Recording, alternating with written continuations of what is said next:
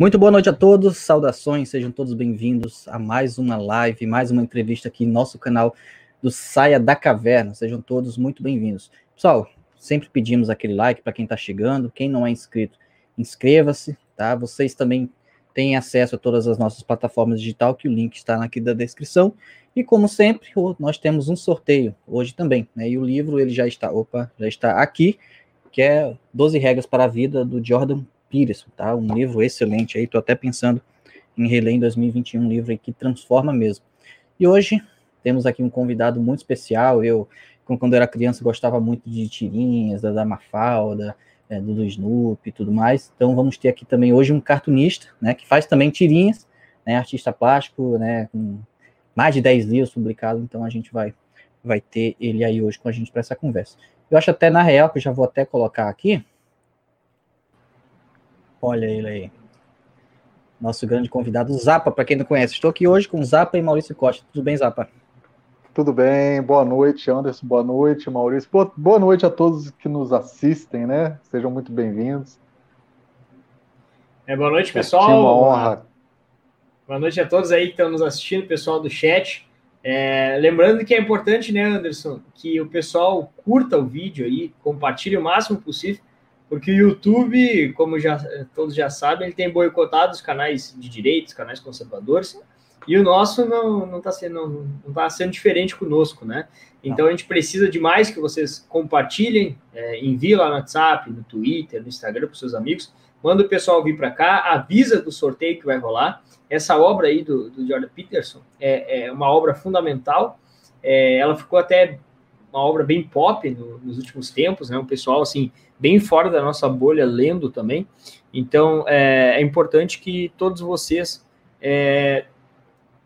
Ó, acho que o Zapa acabou Zapa caindo. Caiu, né? mas ele volta, ele volta. Deve estar tá voltando, deve estar tá voltando aí. Mas enquanto isso, a gente vai falando da obra.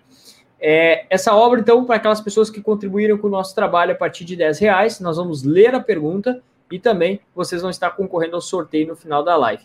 Como vocês sabem que é de praxe aqui, né, Sandes? A nossa ideia, para quem está chegando agora no canal, é falar menos de política do dia, muito mais de cultura e também de histórias de vida. E por isso nós trouxemos aqui é, nada melhor do que trazer um cartunista, né? O Zapa, eu, é, diga-se de passagem, fiquei, conheci o teu trabalho principalmente pelas tirinhas mais políticas, né? É, e Zapa, nós temos uma, uma pergunta inicial aqui no canal, que já é de praxe, que tem a ver com o nome do nosso canal, que é Saia da Caverna. Nós queríamos saber de ti como que foi a tua criação, a tua infância, se em algum momento da tua adolescência, tua juventude, tu foi um esquerdista, é, tu, tu te deixou levar aí pelo movimento revolucionário, se tu teve uma mudança de chave na tua vida. Tu chegou a sair da caverna ou tu sempre esteve fora? Boa noite, amigos. É, eu, acho, eu acho o seguinte: essa, essa história do, do espectro ideológico é, é algo muito curioso, né? Isso está muito recorrente no país atual. E vocês não são, provavelmente, da mesma geração que eu, mas a minha geração ela vem de um sonho democrático que, que foi uma construção um pouco bizarra, né?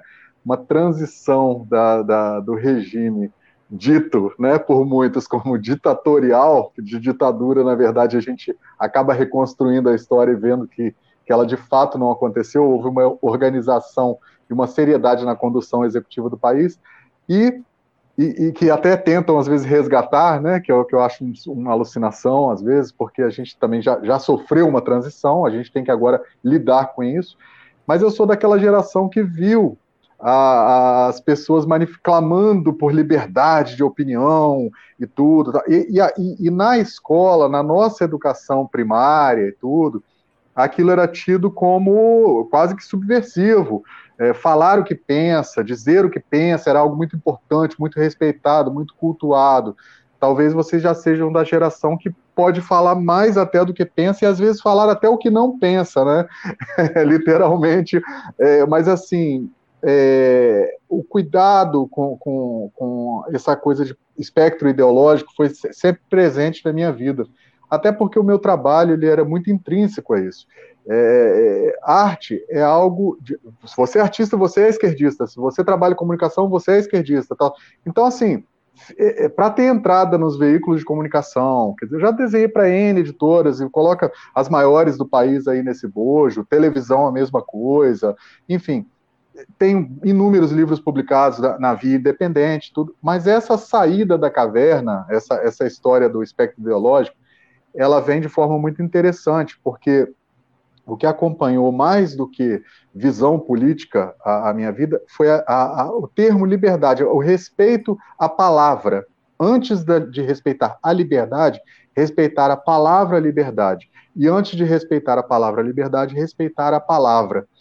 Então, o, o trato que eu tinha com a palavra, a, a, o, enfim, como eu colocava né? Como eu colocava o texto de forma tão importante, eu tive tutores fantásticos para a formação da minha infância, e eu coloco aí a responsabilidade quase que integral nesse início da minha mãe, que ela tinha muita coisa da parábola, da, das fábulas, da, da, então, é, os contos, a nossa prateleira era imensa, era recheada de livros. Meu pai tem formação jornalística, ele era um jornalista de essência. Os dois depois vieram a, a exercer outras funções, porque afinal eram quatro, quatro filhos, né? Então, eles a, é, acabaram entrando em, em, outras funções.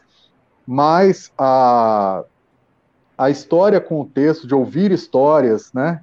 Meu filho, é, vou contar para você a história hoje do, da, da nova roupa do rei. Eu acho que esse foi o ponto da minha saída da caverna. Foi a primeira vez, é, foi, foi a primeira epifania né, de libertário, porque eu me sentia muito aquele menino que olhava aquela, aquela, aquela histeria toda, de vez em quando, aquele burburinho todo, e falava: não, mas isso não é como estão falando.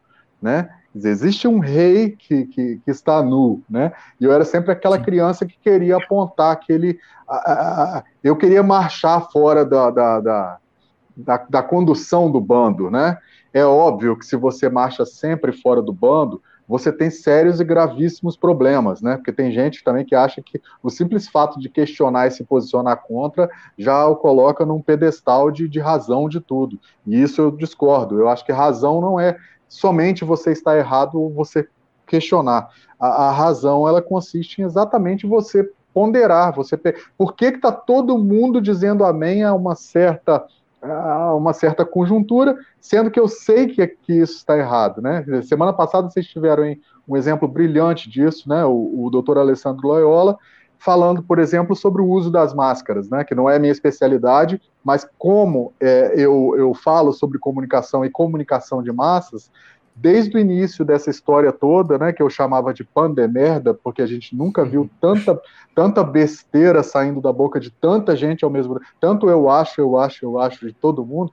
Então, assim, quando eu comecei a desconfiar dessa, da, da, dessa pandemia, da, dos usos de comoção de massa para essa pandemia, é, a máscara foi um excelente case para ver. E quando eu vejo um cientista, um médico, um doutor como Alessandro Loyola é, corroborando, é, eu me sinto um pouco mais aliviado. Então, eu acho que a internet talvez tenha sido a segunda libertação para essa coisa de sair da caverna, porque até então eu entrava nas redações e eu sentia um boicote, eu sentia que às vezes eu era preterido, mesmo apresentando empenho, pontualidade, qualidade, técnica, esmero, entusiasmo, tal. Eu de vez em quando eu sentia um esbarrãozinho, senão você não faz parte da nossa turma, né? Então, como eu convivia, eu transitei pela, por jornais de esquerda, revistas de esquerda, é, trupes humorísticas de esquerda, é, eu sempre verificava isso falava assim: poxa, alguma coisa eu estou fazendo ou de muito errado ou de muito certo. E hoje eu assino de uma forma jocosa como artista sem Rouanet, né? Algumas pessoas, algumas pessoas confundem dizendo que ah, o Zap é artista sem Rouanet. Ele tá doido para ganhar a lei Rouanet para ficar igual aos outros. Não, é o contrário. Né? Eu acho um absurdo que você tenha que ser, que tenha que, que, ser, é, que o Estado tenha que te prover para você repetir as verdades do Estado ou para você é, fazer uma propaganda. Então, eu acho isso um absurdo. Né? Não, a arte, ela não, o entusiasmo, a, a, chama da arte, ela não pode ser provocada a partir de uma alimentação. Pelo contrário, tem que ser é, a arte tem que surgir da inquietude, da precariedade mesmo, né? Ah, até já ouvi falar alguns artistas dizendo que é, os estúdios deles são pequenos, não são confortáveis. Tudo. Eu, eu já não concordo tanto. Eu acho que é, é, suprir alguns, né, alguns caprichos, até depois de certa idade também, você já começa a, a querer um pouco mais. Mas é, essa história do já que eu estou com dificuldade, a dificuldade vai me fazer pular e progredir, né? Então eu acho que essas esses dois momentos foram muito importantes, quer dizer, o tanto que a minha mãe, é, com toda a preocupação que ela tinha com os quatro filhos e tudo, ela, ela nos nutriu, né, de duas coisas muito importantes: otimismo, né, e a coisa do mineiro, que é a desconfiança, o questionamento, a, a não, não fazer parte de bando, não vá, não seja Maria vai com as outras. Né? Quer, é, é, quer experimentar alguma coisa? Siga em frente, mas banque isso, né? Que, entenda isso como é, é, entenda as consequências disso. Então, assim, eu fui criado com total liberdade numa época em que liberdade era um ouro, né? e aprendendo o valor do, do questionamento, não da rebeldia, do, do, questionamento rebelde, mas do questionamento da curiosidade. Então acho que foi por aí, transitou da infância e esse segundo momento, a internet, que a internet ela te conecta a, tanto a anseios que, que são parecidos com, os seus, né, quanto a antagonismo, que é interessantíssimo também, é lógico, às, às, vezes eu sou conhecido como o rei do bloco, né, eu dou bloqueio em todo mundo, eu, eu, eu, comecei a cancelar o pessoal antes de ser cancelado, isso daí foi um, eu saí muito na frente nisso daí, né, eu cancelei mais de 400 mil pessoas, então assim, quem está me seguindo hoje tem, ou tem muita paciência, né? Ou é meu amigo de fato, ou entende o que eu falo sem a necessidade de, de, de, de me agredir por isso. Então, assim, eu sou contra a agressão. Eu, eu jamais agrediria qualquer um dos dois senhores que, que eu estou conversando hoje, o Anderson, ou, ou, ou, seja, perdão, cara, eu estou lendo aqui. Maurício. Maurício. Maurício, eu tinha, eu tinha pego o sobrenome de vocês dois para não tratar pelo primeiro nome. Mas o, mas o, o Maurício e o Anderson, eu jamais vou fazer essa. É o desdém, a agressão gratuita simplesmente porque vocês discordam de mim. Então, assim, isso, isso eu não vou aprender a tolerar. Ah, mas você é intolerante. Sou, sou. Eu, claro, pô, sou intolerante a gente burra, intolerante a gente estúpida, a gente agressiva, né? Então eu não preciso ficar ouvindo é, é, desaforo por quê? Porque existe um capricho de conexão que diz que nós estamos no mesmo nível. Não, nós estamos sim no mesmo nível, mas fica lá na, na, na Blockland, né, que é, a, que é a Disneylândia do Block do Zappa, que, que lá é o lugar que você pode falar o que quiser de mim, né, onde eu não estiver vendo. E, e para discordar, é, e para discordar tá todo mundo muito livre, muito à vontade. Aliás, eu sou construído pelas discordâncias. Eu acho isso fantástico. Quando a gente discorda, a gente cresce, né? E, e, e é fantástico, e principalmente quando são divergências inteligentes, divergências é, construídas com, com o pensamento, com o raciocínio. Você vê que a arte é sempre vanguarda, né? O Zappa que inventou a cultura do cancelamento. quase que eu falei agora, quase que eu falei agora Zappa presente, mas pelo amor de Deus, vamos esquecer essa dona. Eu estou quase assumindo um crime que eu não cometi para pararem de falar dela nos noticiários, né?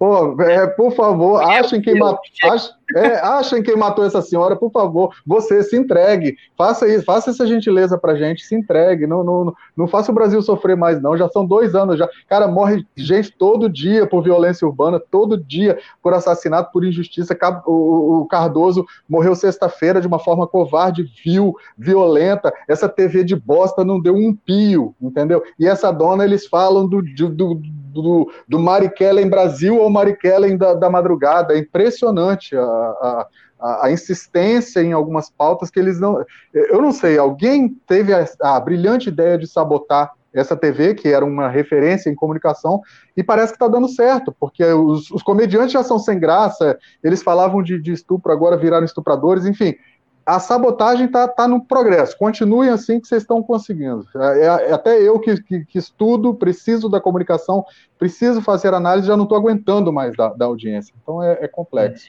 Para você que pegou a Globo, que era num tempo que era vista como canal de direita, né? Deve, deve ter acompanhado todo esse, esse revés, né? É, pois é, a, a, Globo ela, ela é um case assim, ela, ela, é um, ela é um exemplo, né?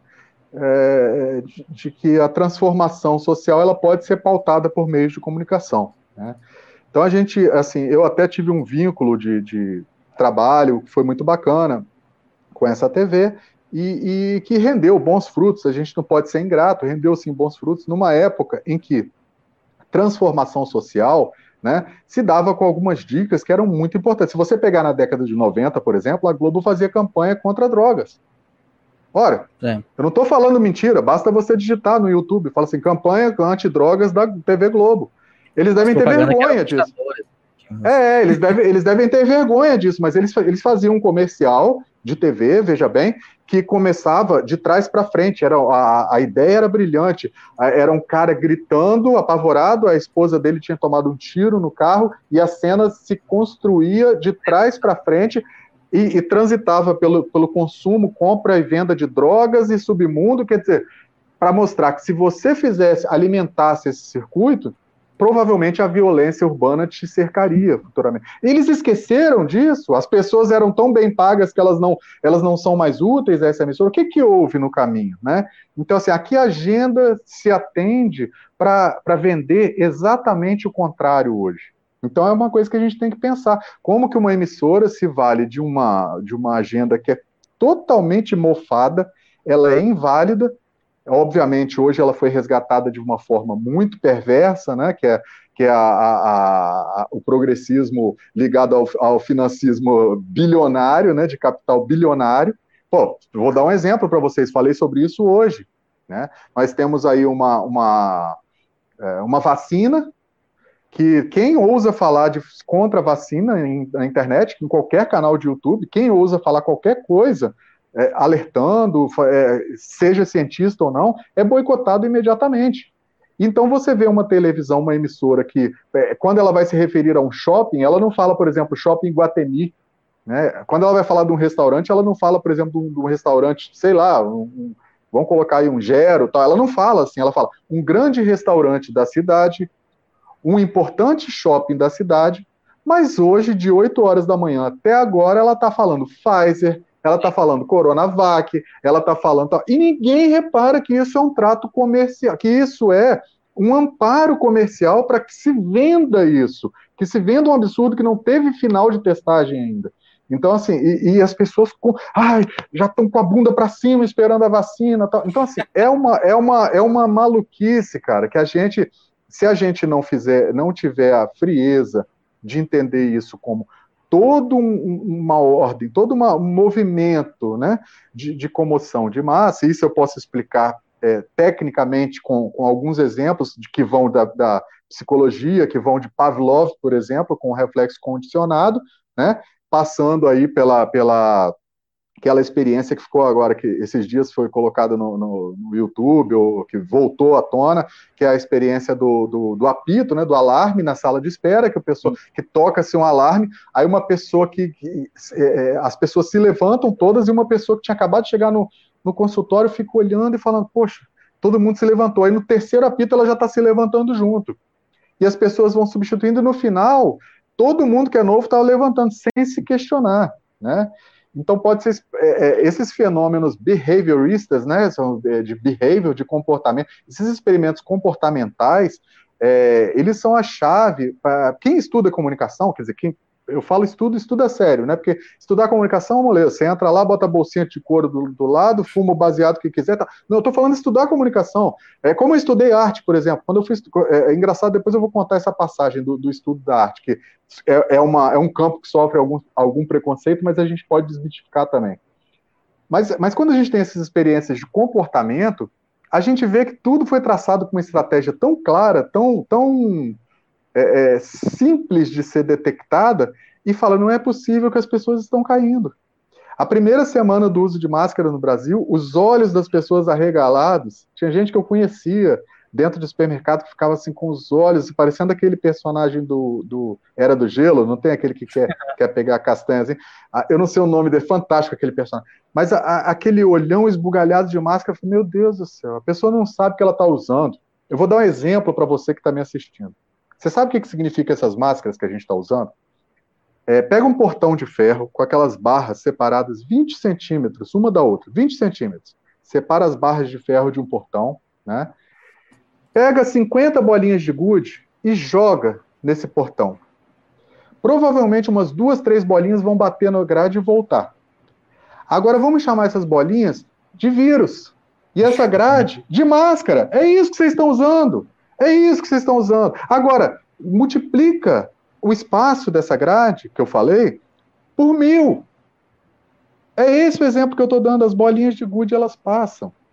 Vírus, gente, a máscara não contém o vírus. É muito, ah, mas ela contém. Ah, é o jato. Ele bateu na máscara e voltou. Outro dia o cara parou no estacionamento do supermercado, puxou a máscara até o queixo e espirrou. Espirrou.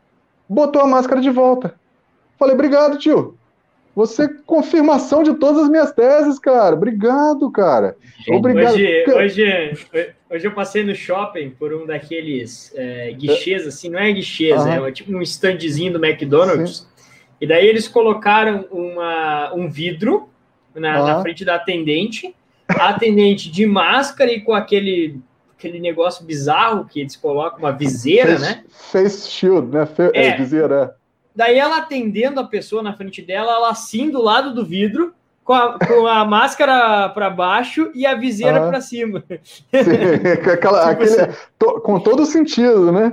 Então, assim, é isso, cara, que está acontecendo. Então, assim, as pessoas se cumprimentam, aí eu tô vendo duas pessoas conversando na, na rua de máscara, aí um foi, puxou a máscara, fumou, botou a máscara de novo, o outro foi.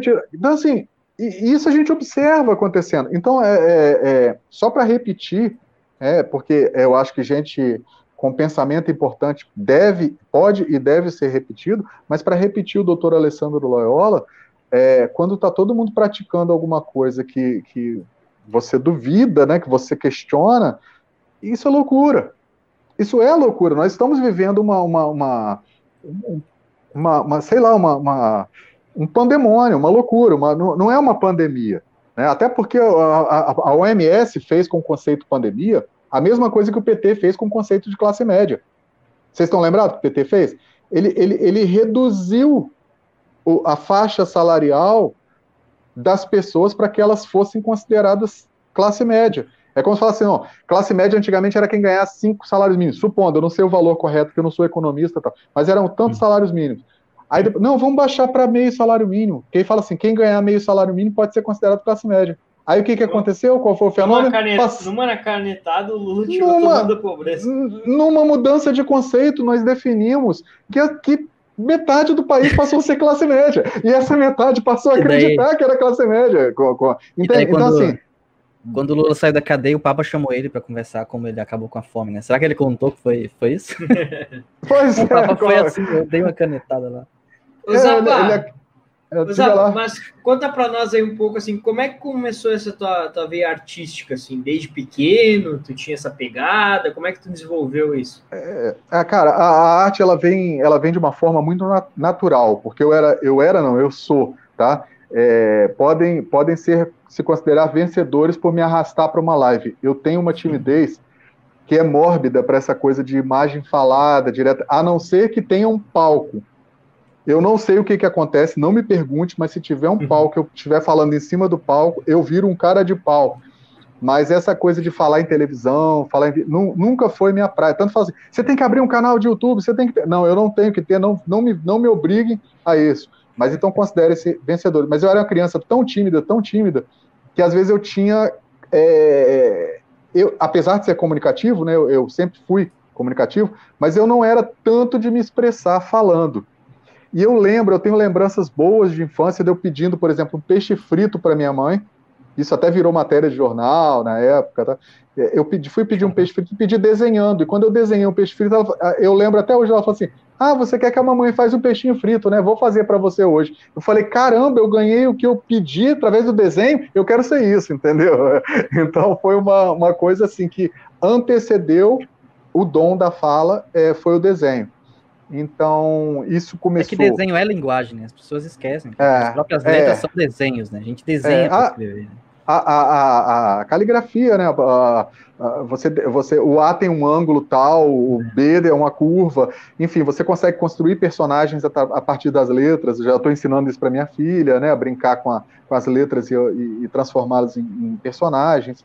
Então, é, é, tudo é desenho, na verdade. A, a pareidolia, né, ou pareidolismo, né, que consiste em ver manchas na, na, parede, nas nuvens tal, isso desde criança. Eu ficava assim, voltando dos lugares no, no carro do meu pai, olhava a nuvem, pô, aquela nuvem ali, cara, é, é um touro com boia de natação, entendeu? Então, você vê que ela já era uma criança inclinada meio a maluquice, né? Mas, mas olhando aquela, aquelas formas e transformando em, em, em uma viagem palpável. Uhum. É, mancha na parede, a, qualquer teia de aranha, qualquer rachadura, qualquer coisa no sítio da minha avó virava um monstro, né? Virava uma, um, um herói. Enfim, essa, essa história do, do da, da arte começou muito cedo, junto com, a, com essa comunicação. E eu fui muito incentivado para isso, ao contrário do que muita gente disse para mim, é, que fala, poxa, meus pais nunca me incentivaram, não existe. Eu, eu tenho uma certa dificuldade para entender isso, para enxergar que isso possa ser verdade, mas acontece muito. Ah, desenho, no, no, para de bobeira, para de brincadeira. Eu só fui, eu só fui entender isso muito mais tarde, quando eu já estava no cursinho, por exemplo, já era até profissional, já tinha até desenho profissional na praça já, mas eu estava cursando, eu estava no cursinho e um professor chegou e falou assim: "Para de desenhar". E eu não, obviamente não parei, eu estava fazendo a caricatura dele, inclusive, né? E desenhando e todo, e, e, todo mundo em volta rindo, achando engraçado e tal. E para de desenhar e para de. Na terceira vez que ele falou para de desenhar, ele falou assim: vai para, pega o seu desenho e vai para fora da sala. Só que fui eu sozinho com o meu desenho para fora da sala. E quando eu cheguei fora da sala, eu dei de cara com o diretor dessa instituição, que tinham cinco colégios sobre essa bandeira, né? Era, era uma empresa que tinha cinco colégios grandes, que é um dos maiores colégios que tinha aqui. E quando eu dei de cara com esse diretor, com a folha do papel, ele, ele olhou e falou: Mas o que, que, é isso? Você está saindo da sala em, em, semana, quase em semana de simulado? O que, que foi? Não, é porque o professor mandou sair da sala porque eu estava fazendo um desenho, aí ele pediu para que eu saísse. Tá. Deixa eu ver esse desenho aqui. Na hora que ele fala, ele, ele não tinha visto o professor. Aí ele falou o nome do professor, falou: caramba, olha só, o professor tá. Olha só, passa na minha sala que você está empregado, você vai ser desenhista do, da escola. A partir de agora, seu desenho vai estar em todas as apostilas da, da, da, da, da nossa escola. Então eu acabei virando assim, uma espécie de, de um. De um eu não vou dizer ídolo, né? Mas assim, eu, eu era uma figura, eu era um herói para aquela moçada, porque eles viam as caricaturas dos professores nas apostilas, os desenhos que o colega deles fazia para toda aquela rede de escolas. Então, assim, eu comecei muito cedo profissionalmente, é, já tinha algumas veiculações profissionais. O meu primeiro cano, né? Primeira. Como é que vocês falam? É Nordeste, né? Como é que vocês falam o, o, o cara que está devendo para vocês é cano também? Tomou um cano também, né? Ou não? É, fala, mas não, não é muito comum, né? É tá, mas o, o mesmo, né? É, não, mas o primeiro. O primeiro. A velha carinha, é, vamos. Tá, coloca do jeito que for. Mas a, o primeiro calote que eu tomei na vida, então, então eu senti tão importante por isso. O cara me botou para desenhar profissionalmente em cima de uma prancheta e, e, eu tinha nove anos de idade. A prancheta era maior do que eu. Aí eu fiz o desenho, entreguei ele, maravilhoso, está contratado. Aí, pô, eu vi em todos os jornais e tudo. E quando eu fui cobrar, o cara, não, não tem dinheiro, o jornal não tem dinheiro. Aí eu falei, caramba, vou. um, dia, um dia eu cobro esse cara, né? Engraçado que. que cara, mas. Eu, é, é, não, só, só, só para concluir essa história, porque essa história tem um lado curioso. O cara ficou devendo esse desenho e eu era, eu sou italiano, cara, italiano manda a pessoa quebrar dedo, né? Quebrar ossos e tal. Só que eu era muito pequeno. só, que quando eu, só que quando eu fiquei mais velho, é, eu estava com um projeto de marketing que contemplava, é, que, que era contemplado por, por, várias ações, e uma delas era viajar para fora do Brasil levando um livro que, que esse projeto que também seria patrocinado dessa forma. E quando eu entrei na sala do, do chefão da empresa, do dono da empresa, um dos diretores de marketing era esse cara. Aí ele cotovelou o dono da empresa e falou: patrocina esse cara. Aí quer dizer, foi, pa é, foi pa a dívida foi paga, enfim. Eu acabei indo até para a Europa com meu livro e tal. Foi um negócio muito bacana, assim, de, de, de, de cara porque eu não abri a boca. Eu ouvi meu pai, meu pai, não, não cobra isso não, meu filho. Um dia você vai ser pago. E, e ele estava certo, entendeu? Então, assim, mas é, é, é são histórias bacanas. E, e mas para mostrar que desde pequeno eu tinha essa coisa do vínculo comercial. Eu fui de castigo para o banco que ele trabalhava por ser muito bagunceiro. Bagunça que os professores consideravam era desenhar na sala de aula, e eu discordo. Para mim, desenhar era registrar uh, uh, momentos da aula. Eu chegava em casa, eu não precisava estudar, eu olhava para aquele desenho, eu sabia que a professora estava falando das bigas, das corridas das bigas, do não sei o quê, do Império Romano. Eu, eu sabia tudo através do desenho. O desenho era uma, um, um esquema de, de pictográfico. De, é, é, de, exato. Ele, ele, ele, era uma sinapse. Ele, ele fazia uma, uma ligação neuronial pra, da, da, daquela, daquela disciplina para aquela disciplina. E eu tinha ali o meu caderno de anotações, só que era em desenho. Né? Eu até queria lançar esse método, só que eu acho que os professores até hoje ainda resistem, né? Porque eles falam tanto em quebrar paradigmas e tudo, e, e não entenderam ainda a, a, a, que a rebeldia que eles atribuem ao desenho, à arte, é algo muito valioso, é algo que, que, que, aliás, se faz cada vez mais necessário no mundo. Que, como diria o, o, próprio Olavo de Carvalho, né, a gente tem que, às vezes, desenhar algumas situações e, às vezes, explicar né, o desenho também das situações. Então, é, é, teve, teve essa, essa ligação minha com o desenho, ela foi profissional. Quando eu fui de castigo por conta de um desenho é, que, eu, que eu fiz, fui para o banco do meu pai, para o trabalho que ele, que, ele, que, ele, que ele exercia, né, que ele era bancário, e lá eu arrumei uma mesa que virou meu escritório. E quando essa mesa virou meu escritório, eu fiquei fazendo caricatura dos, dos, dos clientes do banco. O banco abriu e eu estou fazendo caricatura de todo mundo. E aí uma senhora chegou muito elegante, pá, fortona. Aí chegou e falou assim: Nossa, que desenhos lindos! É, faz a tia aqui. Eu falei assim: 100 dólares. Eu fechei o olho assim: 100 dólares. E ela foi até o câmbio do banco e me pagou 100 dólares. Cara, Caraca. imagina uma criança, imagina uma criança com uma nota de 100 dólares e o pai dela tipo, trabalhou o dia inteiro falando, pô, moleque, você tá maluco, eu te trago aqui de castigo, você vai... Você já tinha a visão comercial já mesmo. Né? É.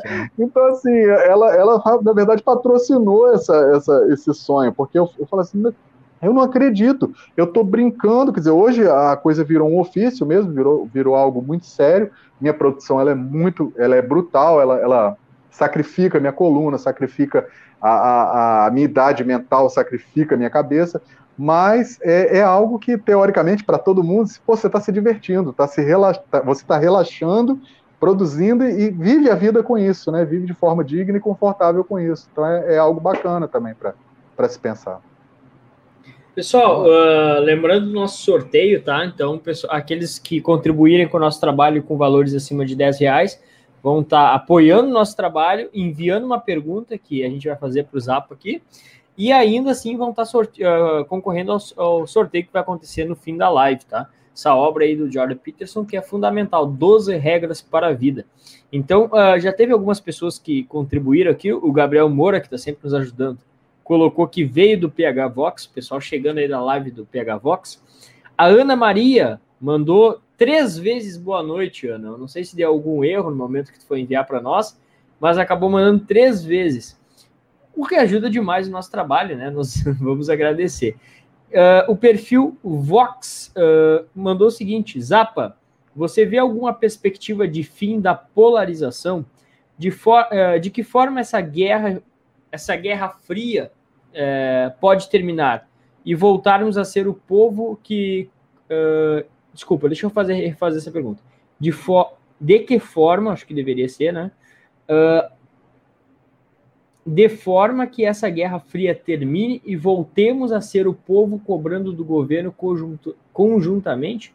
Ou seja, Zapa, tu vê alguma perspectiva de fim da polarização? O que, que tu acha dessa polarização? Tu acha que isso é saudável, que isso é ruim? Acha que existe Não. polarização? É, Maurício, deixa eu só perguntar o nome dele, é, novamente, o nome de quem fez essa pergunta. O perfil é Vox Satani. É. Vox Satanás, Vox Satanás.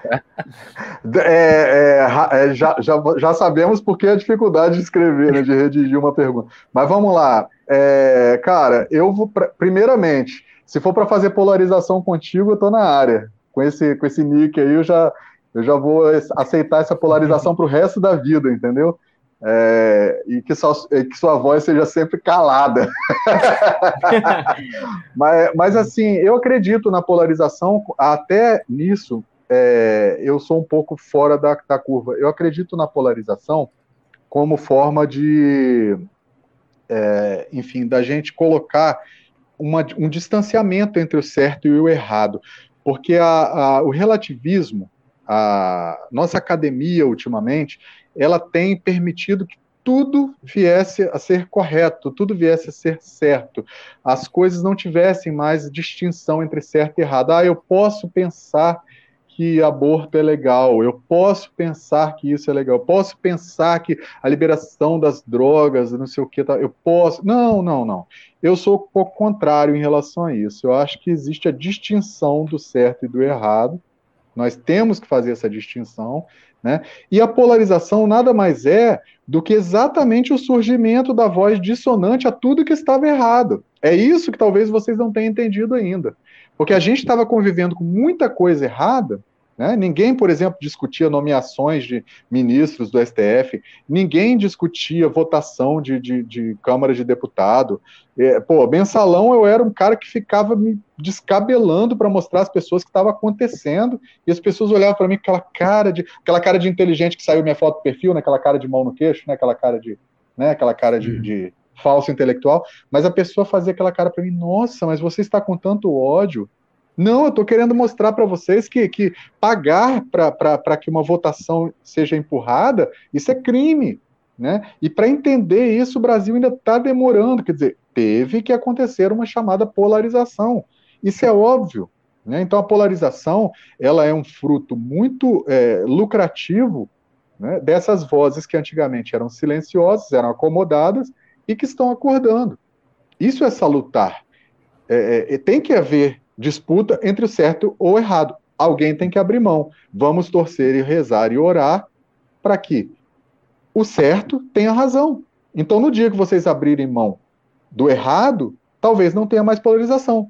Porque, por exemplo, hoje eu estava vendo movimentações em campo de futebol, porque o cara estava numa choradeira porque fulano falou, o quarto árbitro chamou o cara de negro, falou assim, ah, aquele negro ali, ele apontou e falou, aquele negro ali que fez isso, isso, isso. O cara parou o jogo, expulsaram o quarto árbitro. Mas peraí, você vê a, te a televisão ligada o dia inteiro e falando assim: nós negros, Black Lives Matter, não sei o que.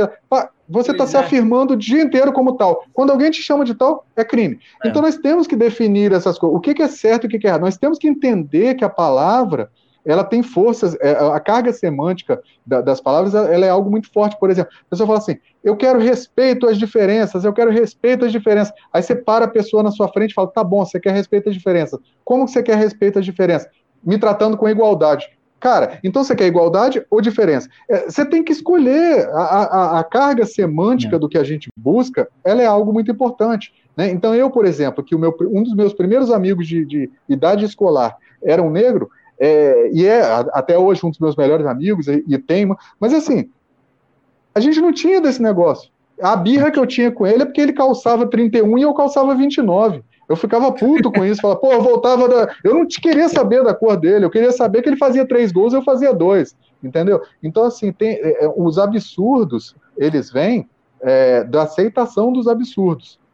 Então, quando eu fiz uma entrevista lá em 2013, lá antes daqueles movimentos do, do que o pessoal ficou botando máscara de black bloc, não sei o quê, um pouquinho antes daquilo, eu dei uma entrevista muito significativa na minha carreira e falei dessa, dessa desunião. Eu, ali eu notava que o povo estava começando a ficar tribal demais, cada um começou a achar uma tribo.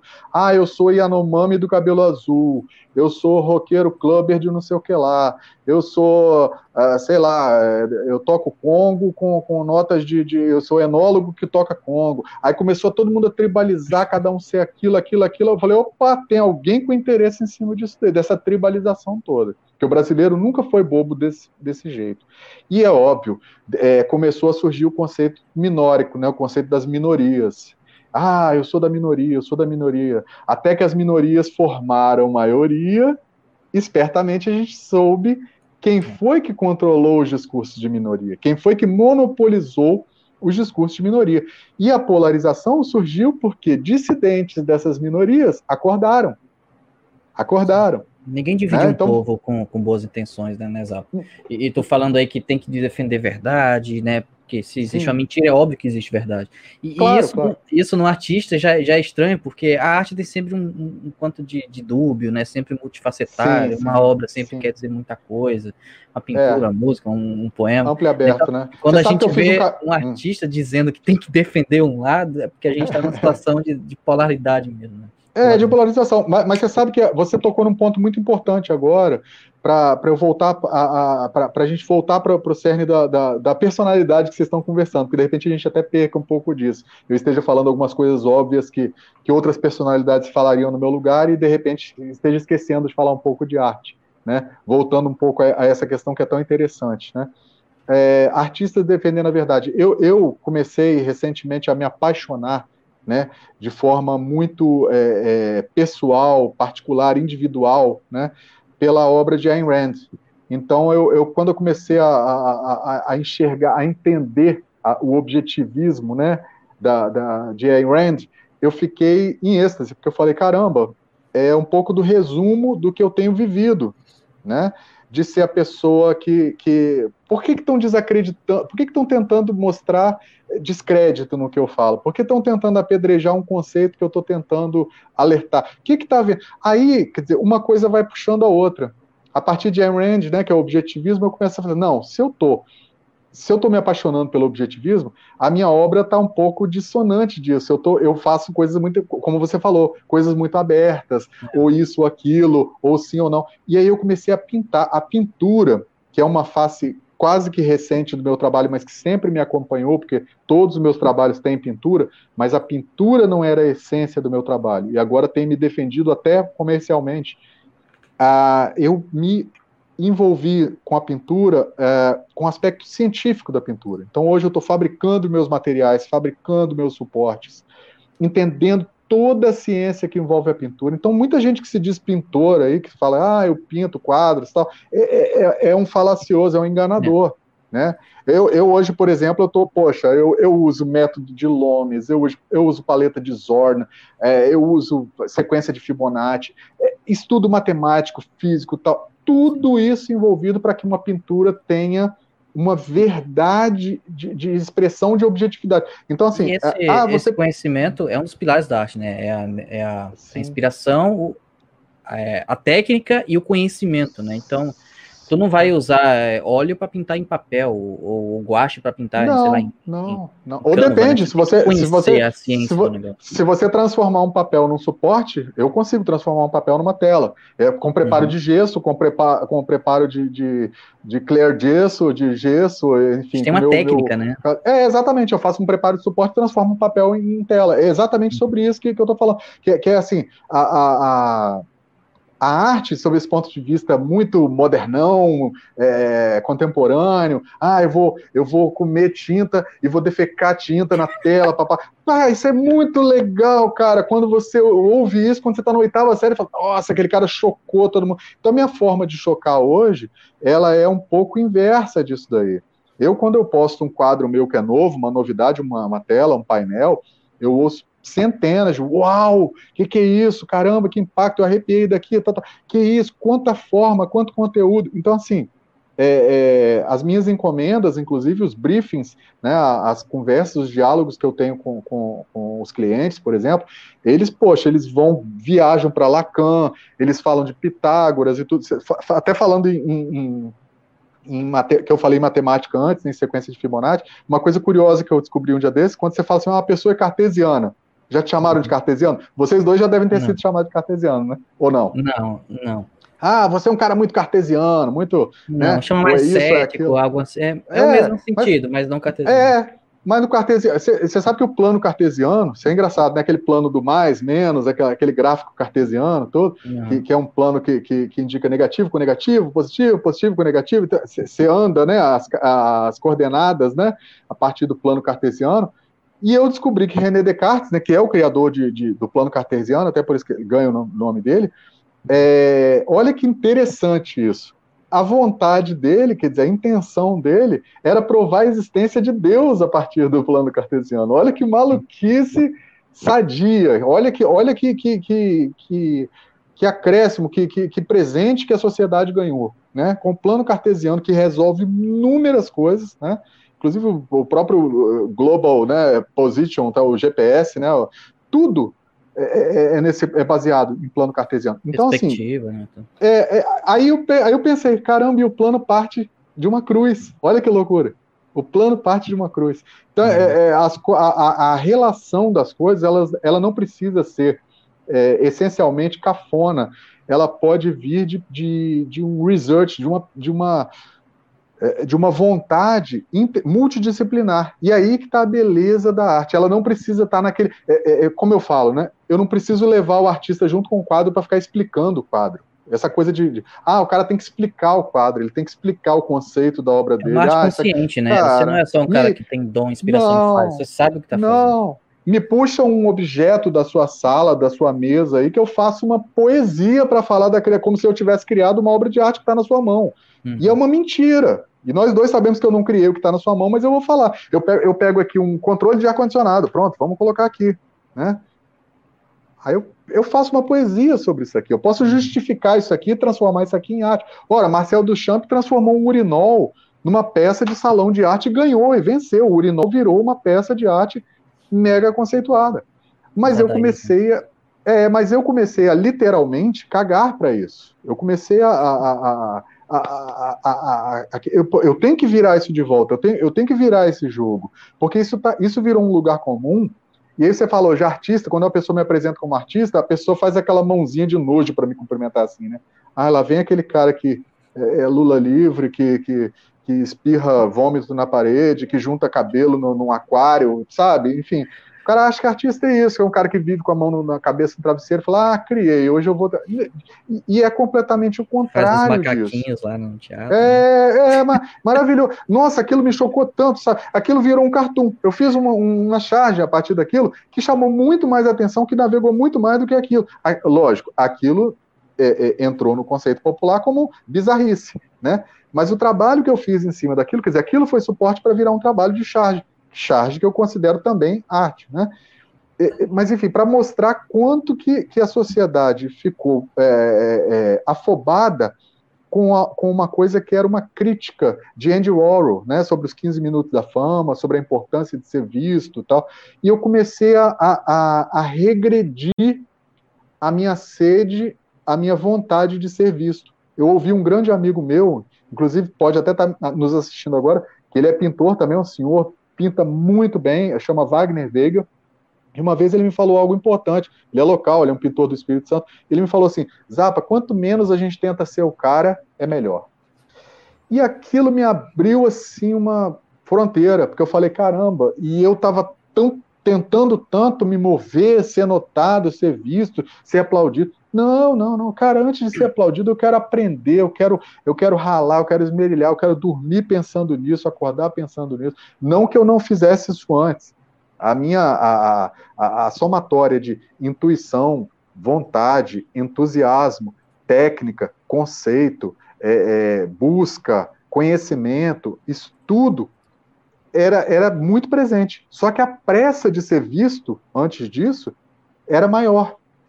E isso me emperra, isso estava me emperrando. Então hoje eu fico diante de uma tela provavelmente seis meses.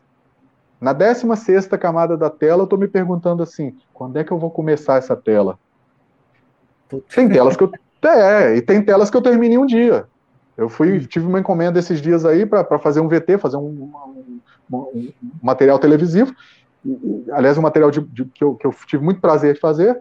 Mas fiz em um dia, uma tela com quase a mesma qualidade daquela que eu fico mergulhado e eu fico realmente conversando com ela, ouvindo o que está acontecendo no mundo, de vez em quando, como todo qualquer ser humano, olhando no celular, vendo o que se passa na televisão, né? Jornal eu já não falo mais, porque jornal eu tinha um prazer imenso em folhear, sentir o cheiro do papel jornal. Eu era o primeiro a pegar o jornal. Às vezes eu ia até as redações para poder tirar ele da prensa, tirar o jornal da prensa.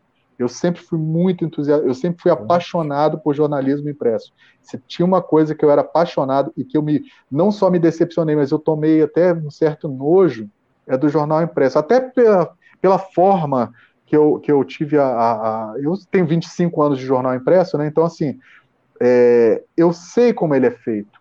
E isso me deu muito, muita tristeza por saber como que o jornal é feito. Né? É, ele é feito de mentira, ele é feito de prioridades verticais, não é a prioridade. Do... coisa para no horário ter o que Tem, tem. É, é, é, é, a política do Ctrl V. Hoje, se você perguntar para um jornalista o que, que ele soltou hoje, provavelmente ele não vai, ele não vai falar da metade, ele não vai falar 10% do que ele colocou para o público dele hoje. Ele simplesmente apertou um Ctrl V, ele fez alguma, alguma inversão de frase, se ele tem alguma ética, porque na verdade você, o que você mais vê é discurso igual, né? Então o jornalismo hoje virou uma coisa patética, é, é, eu diria até, sei lá, tá, tá dantesco, tá, tá sei lá, é, o jornalismo é, não é mais fonte.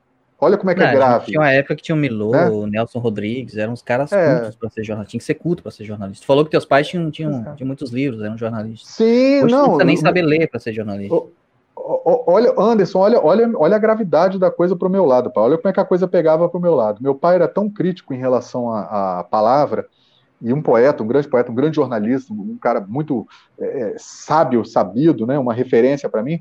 Tudo que eu perguntava para ele sobre o significado de palavra, cara, o dicionário ficava no, no, no cume da, da, da, estante. Era aquela coisa assim, ó, vai lá no Pai dos Burros, entendeu? Vai no dicionário. E era aquela coisa de escalar a coisa, falar, putz, eu ia xingando até a 15 geração, mas eu tinha que chegar lá, tá?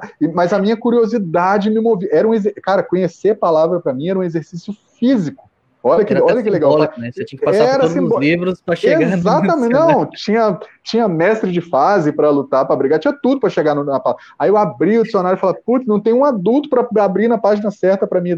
Tanto que às vezes você sabe disso, quem, quem gosta de ler sabe que sabe que eu estou falando aqui é verdade. Mas às vezes acontecia da, da gente cair em cima da, da, da página da palavra. Quem gosta de ler e, e lia muito dicionário sabe disso que eu estou falando de abrir e falar: né? Meu Deus, eu não acredito que caiu exatamente na página da palavra que eu estava precisando. Isso já aconteceu umas três, quatro vezes comigo. Assim, eu não dou sorte nem para o ímpar comigo mesmo, mas isso já aconteceu, juro. E aí, cara, com esse, com esse esforço, eu, é, eu, eu não tinha gratidão de reconhecer esse esforço, mas a partir desse esforço, essas palavras cravaram no meu imaginário. Eu começava a entender a origem, da, é, a, a etimologia dessas, é, né, a formação, a, a, a, filosofia envolta em cada palavra, é, a construção histórica dessa palavra, sabe? Não era, não era meramente ah, o significado disso é aquilo, né?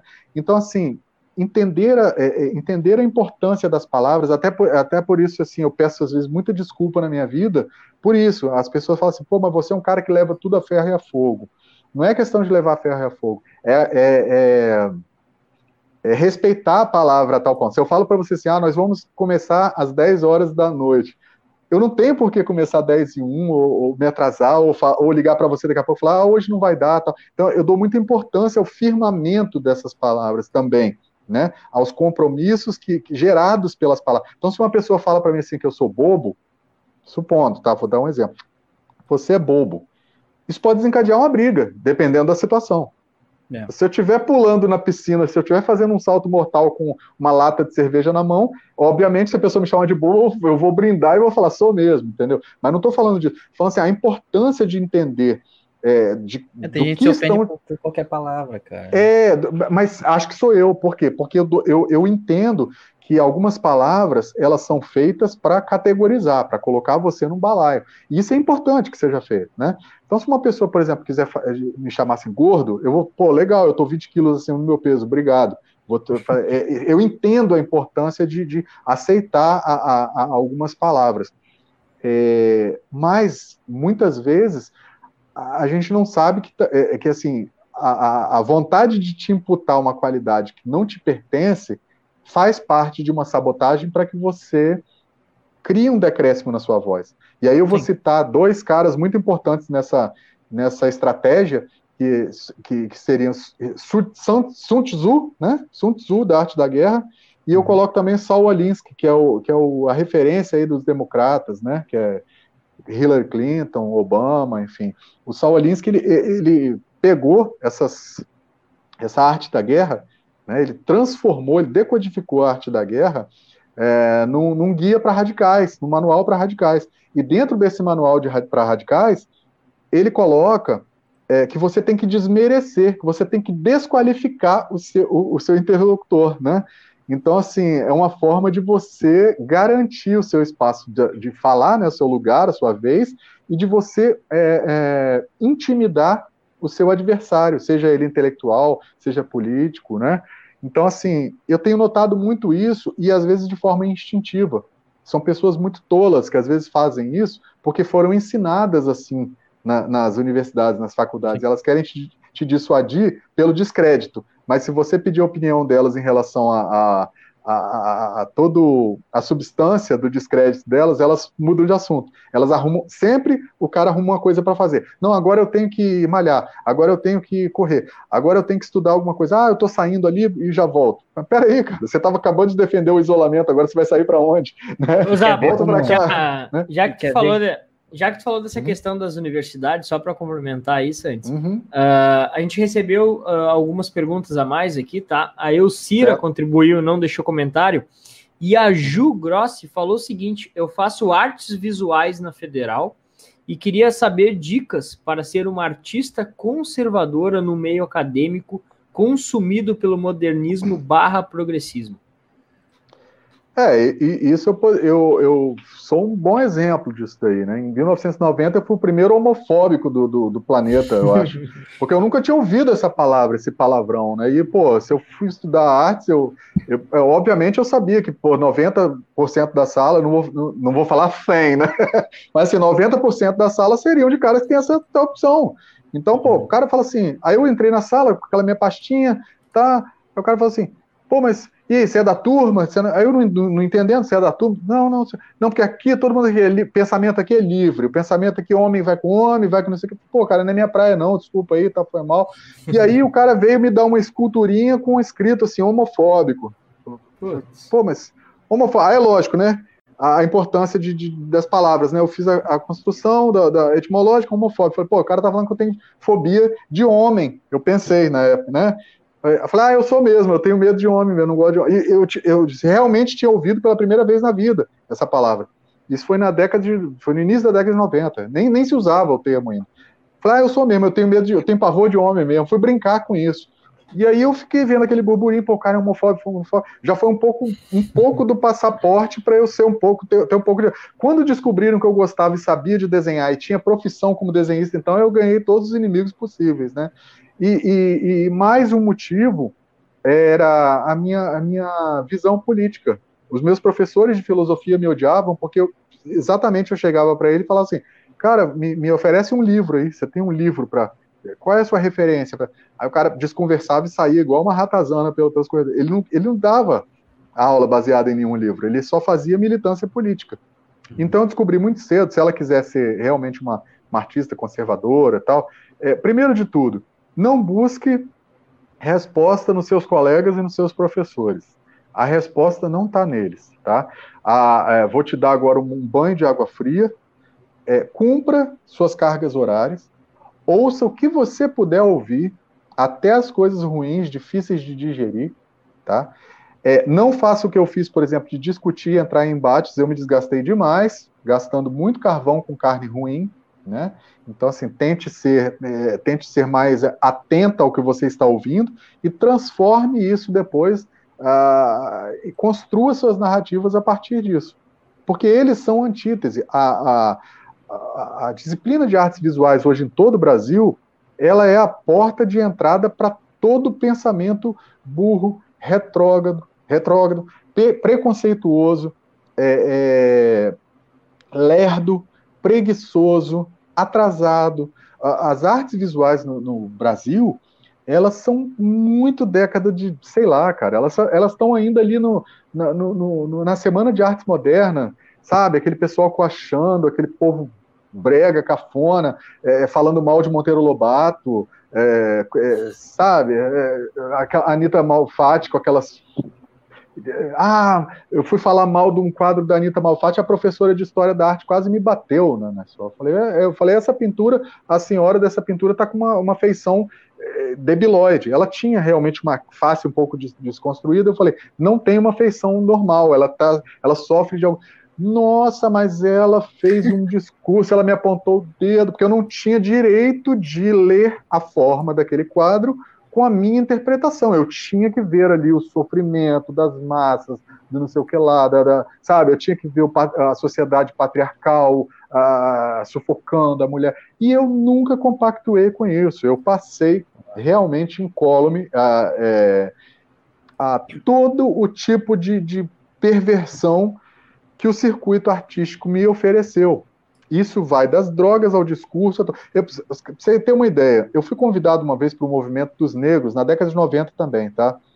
Ah, para fazer uma cartilha para eles, representativa, né, do movimento dos negros. Só que eu fui convidado por telefone, via um professor que eu tinha, um chamado Roberto, da UNB, ele era da UNB, um cara rastafari, gente boa pra caramba.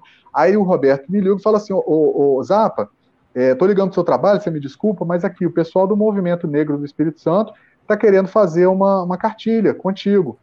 e, e, gostaram da ideia de ser em quadrinhos tal. Pô, cara, aquilo eu ganhei meu dia. Então eu fui feliz, peguei o carrinho que eu tinha tal, fui para lá. Quando eu cheguei lá, o professor já estava me esperando na, na, na, lá embaixo, né? Falou, pô, vamos subir aqui, tá uma casa abandonada, uma fedentina de, de maconha que você não, não imagina. Aí eu subindo, na hora que eu chego no, no, no, no pavimento tal, os caras pararam de conversar. Eles me olharam, pararam de conversar. Fizeram um montinho. Fizeram, fizeram, juro para você, fizeram um montinho. Um deles levantou a cabeça, igual desenho animado, e falou assim: pode ir embora. Dá meia volta, pode ir embora. A gente não quer você, não, fazer cartilha, não. Meu professor desceu a escada chorando e me pedindo desculpa, cara. Falou, cara, por favor, você me desculpa. Tudo que eu combati a vida inteira, esses caras estão fazendo aqui agora. Brancofobia. Tudo. Né? Então, assim, foi uma decepção muito grande, mas é, é, é, é já que a gente está falando de saia da caverna, foi uma, uma, um ótimo experimento para que eu entendesse uma série de movimentações que são, que, cuja conclusão é essa, são dicotomias de divisão. Esses caras não, eles não estão ligando para a representatividade, né? Eles estão ligando para a autoridade. É, é, é, igual o feminismo, né? O feminismo não luta pela mulher, ele luta pela, pelo autoritarismo da mulher. A mulher feminista, ela quer ter mais autoridade que o homem, que elas chamam de macho escroto. Que eu concordo que o machismo também seja escroto. Né? O machismo, aliás, é, para mim, o machismo e o feminismo é a mesma coisa. Né? É a mesmíssima coisa. Não, não muda em nada. Para mim, a feminista é, um mach, é, feminista é uma machista mulher. É uma mulher machista. Ela quer dominar, ela quer uh, ter, ter, o discurso, ela quer ser autoritária, ela quer dizer a palavra final. Para mim, é a mesmíssima coisa. Então, assim, quando eu comecei a ver é, é, esses movimentos de minoria e tudo, eu falei, ó, eu acho que existe um conservadorismo me chamando. Então, para essa estudante, desculpa, eu vou perguntar o nome dela, só para eu concluir a, a, a, pergunta dela. Como é que é o nome dela? Da... Ou já perdeu aí? Alô, estão me ouvindo? Tô te ouvindo. Eu estava mutado. É, eu que estava mutado. Ju tá. Ju, é, Ju, Ju Gross. Então, Isso. Ju, só, só para concluir, é, eu, eu sou muito um pouco. O exemplo disso, é, eu te aconselho a me seguir aí nas, nas redes, a gente vai batendo papo, vai trocando essa ideia, porque de vez em quando eu falo alguma coisa sobre isso. Mas é, um bom conselho é esse: passe, passe. passe. Lá, lá se passer, lá se faire, lá se passer. Le monde é valor de mano. Então, assim, não, não, não, não, não fica vexada, não fique, não, não, não, não se deprima, não, não, não, não desista. Vá até o final. Passe absorva, mas procure respo as respostas nos livros. Procure as respostas com quem conhece. Esses enganadores, me desculpe, a resposta não está com eles, não está nos, no, nos catedráticos pós-doutores de artes visuais. É cada lixo, cada besteira que eu tenho visto como produção acadêmica que me dá vontade de chorar. Mas aí, é, esse rompimento que eu tive com a academia, depois de, de ter saído, eu até lecionei para o ensino superior e tudo, mas esse rompimento foi extremamente necessário, porque ele é uma resposta a tudo isso. Eu passei por algumas coisas que me fizeram é, participar, falei, bom, eu estou participando disso, mas eu estou vendo que isso está está sendo construído da forma errada. A sociedade está entendendo a arte de forma errada. Né? Outro dia o cara veio no, no, meu mural e falou assim: esse lixo que você produz aí, grande porcaria, essas paisagens perfeitas com essa técnica apuradíssima. pô, obrigado. Então, quer dizer, eu tô no Você tem que estudar mais. Eu falei, pô, obrigado, cara. Obrigado pela dica, é o que eu estou tentando fazer. Então, estudar. Estudar é mais importante do que aceitar. Tente não aceitar, Ju. É, e nome de artista você já tem, tá? Vai, vai por mim. E dá a tua visão de mundo, né? A arte também é mimese, é. né? Imitação do real. Cara, cara o que, é. tu vê como real, faz tua arte, deixa os outros entender o que quiser. Seja sucinta, assim, é. possível. É. E É, pessoal, tem mais algumas perguntas aqui, tá? O Gabriel Moura contribuiu novamente, colocou assim: vocês viram que liberaram uma praia de nudismo, porém, só com uso de máscara? Ah. Uma pergunta: qual é a lógica de proteger o rosto se a pessoa está nu? Uma pergunta para as pessoas pensarem. O Zapa fez lá uma, Cara, a charge da a máscara fio dental, né? Que as brasileiras inventaram. É, tipo, tinha máscara fio dental. eu, eu fui um dos precursores da máscara fio dental. Eu queria patentear duas coisas: a máscara fio dental e eu queria patentear também a camisinha gola rolê entendeu? É a camisinha que deixa a cabeça do, do pimpolho do lado de fora, entendeu? Para ter um mais conforto e tudo. É mais é. ou menos igual a máscara no queixo, né? A camisinha gola rolê, aquela camisinha que dá mais conforto na hora da, da relação. Mas assim, é, é, essas, é isso que a gente falou, cara, essas bizarrices. Aquela senhora que eu postei um dia desses nadando de máscara, quer dizer, não de máscara snorkel, não, nadando de máscara mesmo, correndo risco de, de se afogar e tudo. Ah, eu tenho eu tenho muita pena dessa de, de, dessa calamidade, né, dessa, dessa histeria, porque muita gente está fazendo isso e achando assim, entram para discutir com você, mas você não fale contra essas pessoas, quer dizer, o cara que vai para a praia de nudismo, protegendo o rosto, ele está pensando nos outros. Tá? Cara, isso, isso vai ser ótimo para quem tem um pinto pequeno, tá? O cara vai lá e se tampa a cara assim e fala, ufa, né? Mas para o resto, cara, desculpa, mas você está você está se misturando da mesma forma, você está entrando numa praia. Não faz é. sentido nenhum. É, é, é, sei lá, é bizarro. É, é, Tem às vezes eu quero... aqui sozinho no meio é. da rua, neblina em volta, assim, cara de máscara, assim, um pouco. Não, é. Cara, é, coisa a, a própria máscara. Carro, é, não, dentro do. É. É como o Dr. Loyola aqui nos falou, né? Mas pelo menos hum. para a gente conseguir selecionar melhor as nossas amizades, isso aí serviu, né? É. Com certeza, você fica, você fica muito feliz, né? Porque é, é, o cara a, a, Globo fazia isso, né? Quando for espirrar, espirra no cotovelo. Quando for cumprimentar, cumprimenta no cotovelo. Pô, que maneiro! Você acaba espirrando no lugar que você, vai transmitir mais fácil para a pessoa, né?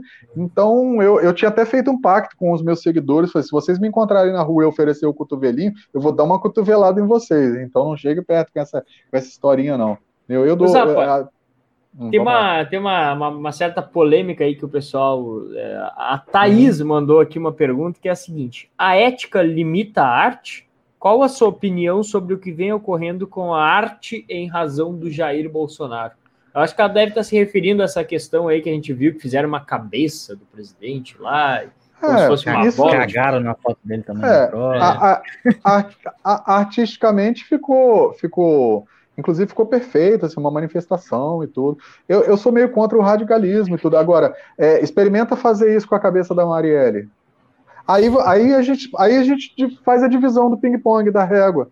Faz isso com a cabeça da Marielle. Experimenta, aí, experimenta, experimenta, fazer isso e faz, é, fazer isso em frente de, de, de muçulmano, de uma, é isso, de uma isso, mesquita isso, de muçulmano. Isso. Isso, faz, faz a representação do, do, do, Deus deles, vai, vai lá na, em Paris e faz isso, começa a chutar a cabeça, escreve, escreve, escreva o nome do Deus deles, né, dos muçulmanos, e faça isso lá no centro de Paris. Aí sim, aí nós vamos ter, aí você fala de, de poxa, cara, você é o bichão, hein, se você fizer isso. Vai fazer a cabeça do Bolsonaro. Desde que eu sou moleque, cara, fazer o Sarney com o bigodinho de Sarney, escrever corrupto, legendar corrupto em cima. Ah, e, e, tá, mas assim, você tem que ter conceito. É, é, o, o, ódio, a, a, é, eu, por exemplo, conheço muita gente que fala assim, Bolsonaro, aquele imbecil, aquele imbecil, mas gente que ficou calado durante, assim, toda a gestão da Dilma. Eu acho que se você quer, se a régua for imbecilidade, você tem que ser justo. Né? Você tem que ser, por obrigação, você faz, já que você está falando de alguém que, que é imbecil, que é incapaz, você tem. Eu não vi determinadas pessoas que chamam hoje o Bolsonaro de. Ah, mas o Bolsonaro fala muita merda. Eu falo, Anderson, eu falo, Maurício, vocês dois, eu deixo vocês dois é, durante 24 horas sendo vigiado por todas as emissoras de televisão. Vocês vão falar três merda num dia no mínimo. Eu garanto a vocês. Eu vou falar 10, 20. Se elas tiverem interesses por trás de derrubar, de nos derrubar, com certeza elas vão fabricar merda. Não, vocês preferem, vocês preferem presidente sem moral, sem cérebro, que a gente já teve os dois, ou sem Aham, filtro? Sim. Pois é, exatamente. Uhum. É, é, é, é, o Bolsonaro, eu, eu acabei assim encampando, eu acabei, eu acabei, não, não digo militando, porque eu não gosto da, da, do termo, mas o Bolsonaro acabou me arrebatando por, por, essa resistência, essa oposição contra ele. Eu fiquei olhando essa oposição e falei, cara, que oposição covarde, né? Durante tanto tempo eles não sabiam o que, que era corrupção, durante tanto tempo eles não sabiam o que, que era uma imbecilidade, uma palavra dita na hora errada. Durante tanto tempo eles não entenderam o que era escárnio, né, dos poderes, e agora eles acordaram com ódio. Aliás, ódio de quem falava antigamente, eu não sei se vocês lembram, mas a, a frase deles é, é, é, mais amor, por favor. Era assim que falavam pra gente. Cara, mais amor, por favor. Quer dizer, eu fazia uma charge contra a Dilma, a charge era sempre machista, ela era sexista, ela era racista, ela era homofóbica, sempre tinha algum conteúdo. Agora não, mas eu posso, eu posso fazer suástica contra o Bolsonaro, porque é, é, legal chamar o cara de nazista, é legal, né? É, é, é você é o bichão, você bota lá o nazismo no cara e pronto. Você tem a Globo falando que ah, o Bolsonaro quis. É óbvio que ele quis tirar aquilo lá. Ninguém que tem uma filha, que tem um filho, que tenha é, seguidores, que tenha amigo, que tenha eleitores, quer ser chamado de nazista. Aliás, pode até ser chamado de nazista, mas no dia que ele colocar as pessoas em câmaras de gás, no dia que ele exercesse autoritarismo, que aliás a gente está assistindo governadores, membros do STF, Câmara, Senado, imprensa, no dia que ele exercer esse autoritarismo, né, de querer, por exemplo, vacinar à força, né, de querer bater nas pessoas na rua porque elas, elas estão sem máscara, e a gente viu isso acontecendo, né, querer pro, proibir Natal na, casa, na, na, na sua própria casa, enfim, esse tipo de absurdo. Aí sim, chamei um cara de autoritário, aí eu vou concordar. Mas um cara que até hoje eu só vi a atitude dele que liberasse. Tá liberado, quer me chamar disso, quer me chamar daquilo, chama, vai embora. Ou, na entrevista lá da cadeira vermelha do Globo News, o cara falou: Você é, é homofóbico? Ele falou: Não, pô, tô conversando com você. Eu, você Aí o Bolsonaro falou assim: Você sabe se eu, se, se eu sou gay? O Bolsonaro falou pro, pro cara num tom de boa, num tom de, de, de amistoso até. Você sabe se eu sou. Aí o cara falou assim: é, eu, é, eu não sei, eu até desconfio às vezes de você, Bolsonaro. Aí o Bolsonaro falou: eu também desconfio de você. é nessa que ele me conquista. Porque o cara ele tem um jogo de cintura e ele dá uma importância para as palavras que ele tem essa síntese que muita gente é, tem briga com os dois neurônios para ter e não consegue. Então, assim, e a facada foi crucial, porque na facada se revelou uma massa que é covarde, uma massa que falou assim: que pena que a faca não. Quando o cara falou que pena que a faca não entrou, quando os jornalistas começaram a falar isso, pessoas até influentes no meio artístico, tudo, eu falei: caramba, se eu não declarar não, voto, se eu recentemente não abrir, falaram que pena que ele não morreu de é. Covid. É. Teve outra aí teve outro, o mesmo cara que fez isso fez outra bem, bem parecida. E... Aliás, a, to, a, torcida, a própria torcida pela Covid é algo muito recorrente, né? Eu conheço pessoas que torcem pela doença, elas contam mortes como se estivesse contando ponto no Campeonato Brasileiro. Elas vibram, né? ah, tá vendo? Tá morrendo. Se você sair sem máscara, você vai morrer. É. Sabe, uma torcida. Eu, eu, até fiz uma charge.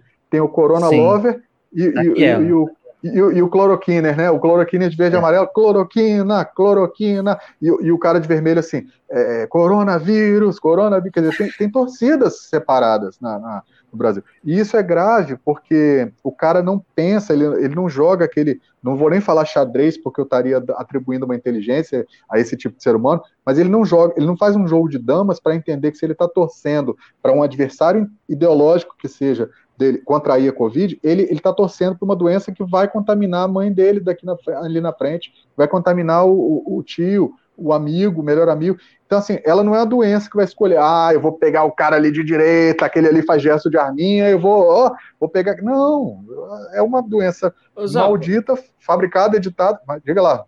É, mas, assim, em relação à questão da arte que envolve isso hum. tudo, hum.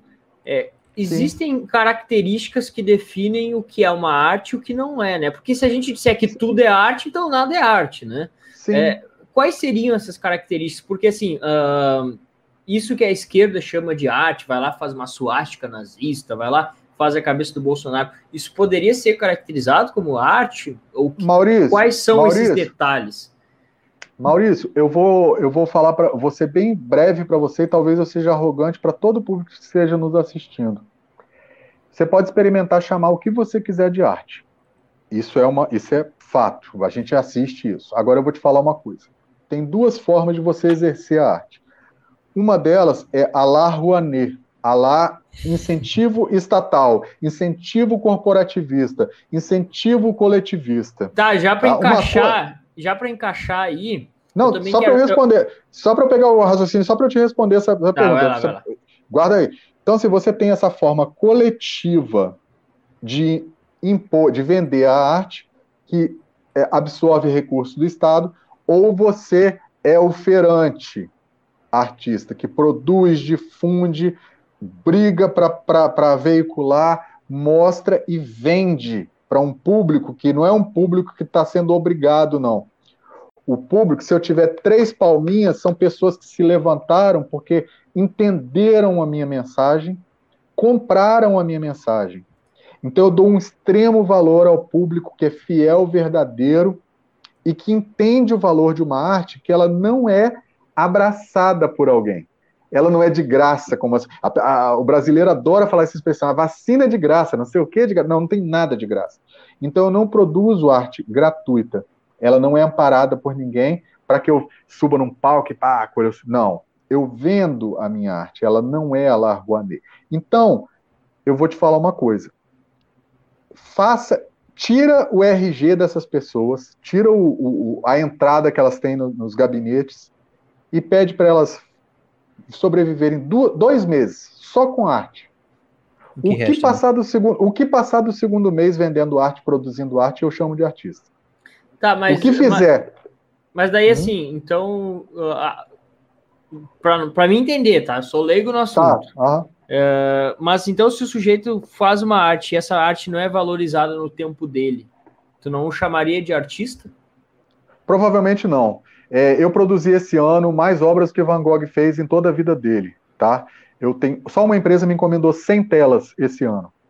É, Van Gogh é cultuadíssimo no mundo inteiro e não vendeu uma obra para não ser mentiroso. Ele vendeu uma obra para seu irmão chamado Theo, Theo Van Gogh, Theo Gogh, né? Theo Van Gogh. Então, é, na minha visão, o Van Gogh era um pensador, um filósofo, um insistente, um amante da arte, o que for. Ele não sobreviveu com o trabalho dele. Ele não vingou, ele não, é, ele não reuniu os atributos, é isso que eu estava falando no início: entusiasmo, mercado, conceito, vontade, talento. Tá. O cara pode ter N atributos. N atributos. E, e, e, também não excluo uma pessoa que seja Rouanet de, de, de, Ah, porque ela é Rouanet, ela não é artista, não. Eu seria leviano. Porque, por exemplo, Ivete Sangalo, eu detesto música de axé, música baiana, eu não, eu não sei a classificação da música dela, mas eu acho a, a Ivete Sangalo uma artista. Eu vejo ela como uma artista. Ah, mas ela ganha lei Rouanet, Zapa, agora você está se contradizendo. Não.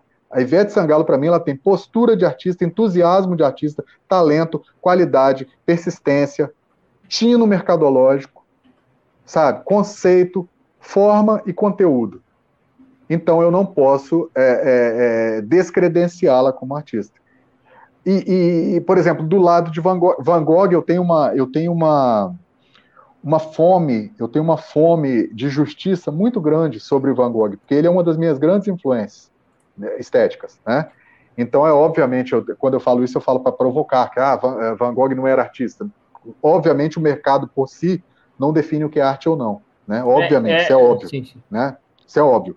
Mas, é, por exemplo, a injustiça que o Van Gogh sofreu, é, ela poderia ter matado Van Gogh, ter eternizado Van Gogh como um ninguém. Como um ninguém. Se não fosse um mercado muito interesseiro e interessado em volta, né, que ressuscitou a importância da insistência daquele cara. Por exemplo, nós temos um artista, cara, Stanislau, eu vou lembrar o nome dele agora. Ele é um artista polonês. Zuko, Zukowski. Stanislau Zukowski. Assistam um documentário que é feito por um babaca completo que chama Leonardo DiCaprio. A produção é do Leonardo DiCaprio, mas foi, acho que o único acerto da vida do Leonardo DiCaprio foi essa. Um cara que foi injustiçadíssimo, que é um escultor polonês chamado é, Stanislaw Zukowski. Esse cara ia cair num esquecimento infernal e ele foi um dos maiores artistas da Polônia, da época pré-Segunda Guerra Mundial. A produção desse cara era monstruosa, era monstruosa. Ele, era um, ele é um sobrevivente disso. Só que a arte dele não sobreviveu. As, as maiores esculturas dele, elas, elas, for, elas tiveram ataques durante a guerra de, ficaram derretidas, ficaram nos escombros, assim, viraram água, viraram líquido de metal. E ele fugiu para os Estados Unidos. Se não fosse Robert Crumb, olha, um quadrinista norte-americano, né, que achou uma foto de um trabalho do Zukovsky e achou aquela foto e achou aquele trabalho bizarro e colocou na Zap Comics, olha a coincidência aí, Zap, Zap, colocou na, na, na, não, acho que não foi na Zap Comics não, foi na Weirdo, Weirdo, é, tipo esquisito, né? Foi na, era uma revista do, do, do Crumb. Ele, ele publicou esse desenho do, do na Weirdo e um cara que, que, que se maravilhou com, com, com, com essa forma que tá na parede, que estava lá, pô, que legal, isso aqui parece muito a diagramação da revista Weirdo. Eu adoro o Robert Crumb, mas quem que é esse trabalho? De quem que é esse trabalho? O cara, ah, é de um maluco que mora aqui nos Estados Unidos, em Los Angeles, cara, de um maluco que mora aqui. Esse cara tinha uma câmera na mão e começou a registrar a vida de, de Stanislaw Zukovsky. E isso, é, eu não vou dar spoiler para vocês, mas esse filme fala muito sobre o que eu estou falando, sobre essa afirmação do artista em vida e sobre essa reunião de fatores que podem elevá-lo a um gênio ou que podem jogar o cara para baixo de um tapete da história. Né? Então foi quando a, a minha percepção entendeu que marketing era 0,05% do resultado de um trabalho artístico, né? Que, que a ligação com Deus, e aí eu vou ser um pouco cartesiano mesmo, no sentido, voltando lá aquele assunto que a gente teve, que a ligação com Deus e a busca da inspiração completa, a ligação com a natureza, os elementos terrenos, os, os elementos técnicos, que toda essa reunião desencadeia numa verdade expressa em conceito palpável, ele define arte. Mas isso é assunto para seis semestres. Eu não consigo responder numa pergunta. Então a gente pode cair naquela dualidade de isso é ou isso não é, durante uhum. toda a minha resposta, durante toda a minha resposta, porque arte não é um conceito. É, é, a melhor frase que eu li sobre arte foi a primeira frase que eu li no meu, na minha vida de acadêmico, e ela não é de um artista, é um aforismo de Hipócrates que dizia ars longa vita brevis, né? A arte é longa, a vida é breve. Até então, porque então, a, a, própria palavra arte, ela não, ela, ela é recente, né? Assim, é uma palavra uhum. na Grécia não chamava arte, chamava de técnica, né? De técnica. É, então, arte é, é, exatamente. Então, hoje a gente tem as sete grandes artes, né? Mas Pô, tem gente que vê culinária como uma arte. Eu não vejo. Mas é, é, eu vejo. Então, eu, eu já vejo. não vejo, entendeu? É, eu vejo, eu vejo porque, é, porque aí eu relaciono nervo vago, estímulo sináptico, é, é, remessa sensorial, que, é. que, a gente chama de, de é, memória é que eu vejo pelo lado da poesia, então, né? Tipo, a pintura sim, ela tem poesia mas é, arquitetura. Não, mas, mas a, a, a comida, eu, eu, eu, eu vou defender os cozinhos eu cozinho. Discussão. Não, eu vou defender porque eu, eu cozinho, então vou, vou falar para você, arte tem matemática, composição, equilíbrio, uhum. forma, conteúdo, história, é, é, história, geografia, filosofia, conexão, reunião, religião, é, certo, certo. Cine, cine, sinestesia, transmissão, entrega, é, é, enfim, é, é, arte visual, olfativa, até mesmo é, auditiva, né? Então a, a, a, culinária é uma arte muito, muito que sofre muita injustiça. A culinária. Eu falo pela minha mãe. Minha mãe é maior, uma das maiores artistas que eu conheço. E eu falo sempre que eu, que eu, que eu me alimento na casa dela, que eu, que eu almoço. Eu... Mãe, você é uma das maiores artistas que eu conheço. O, o, o, o, o valor da sua arte para mim, o valor do que você faz para mim, ele, ele, transcende.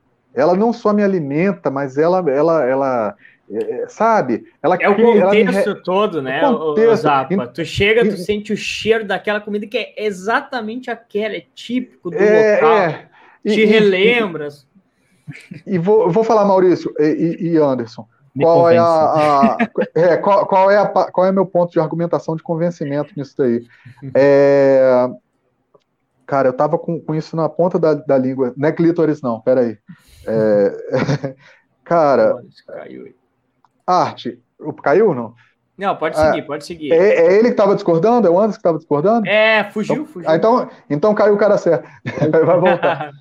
Mas, aí, a gente te desligou porque você estava discordando da gente, entendeu? E a gente foi te desligou, te, te cancelou aqui porque você estava discordando. Eu vi Cleiton e, e, caiu, sei lá o que foi. Enfim, mas eu, eu, eu, eu perdi o, o, como diriam, o mil da fiada, né? Mas vamos lá, eu acho que é, a arte ela é muito injustiçada, porque é lógico, a gente não prega numa parede, não é museu, não é nada, mas na, na reunião dos conceitos, na reunião de tudo que a gente organiza, né, é, você pode é, notabilizar aquela, aquela composição e pode eternizar aquilo. Você pode carregar pessoas para momentos diferentes. Né? E, e, engraçado que até a gente brinca com isso, mas tem pratos de comida aí que pagam mais do que pagam por uma, sei lá, por um.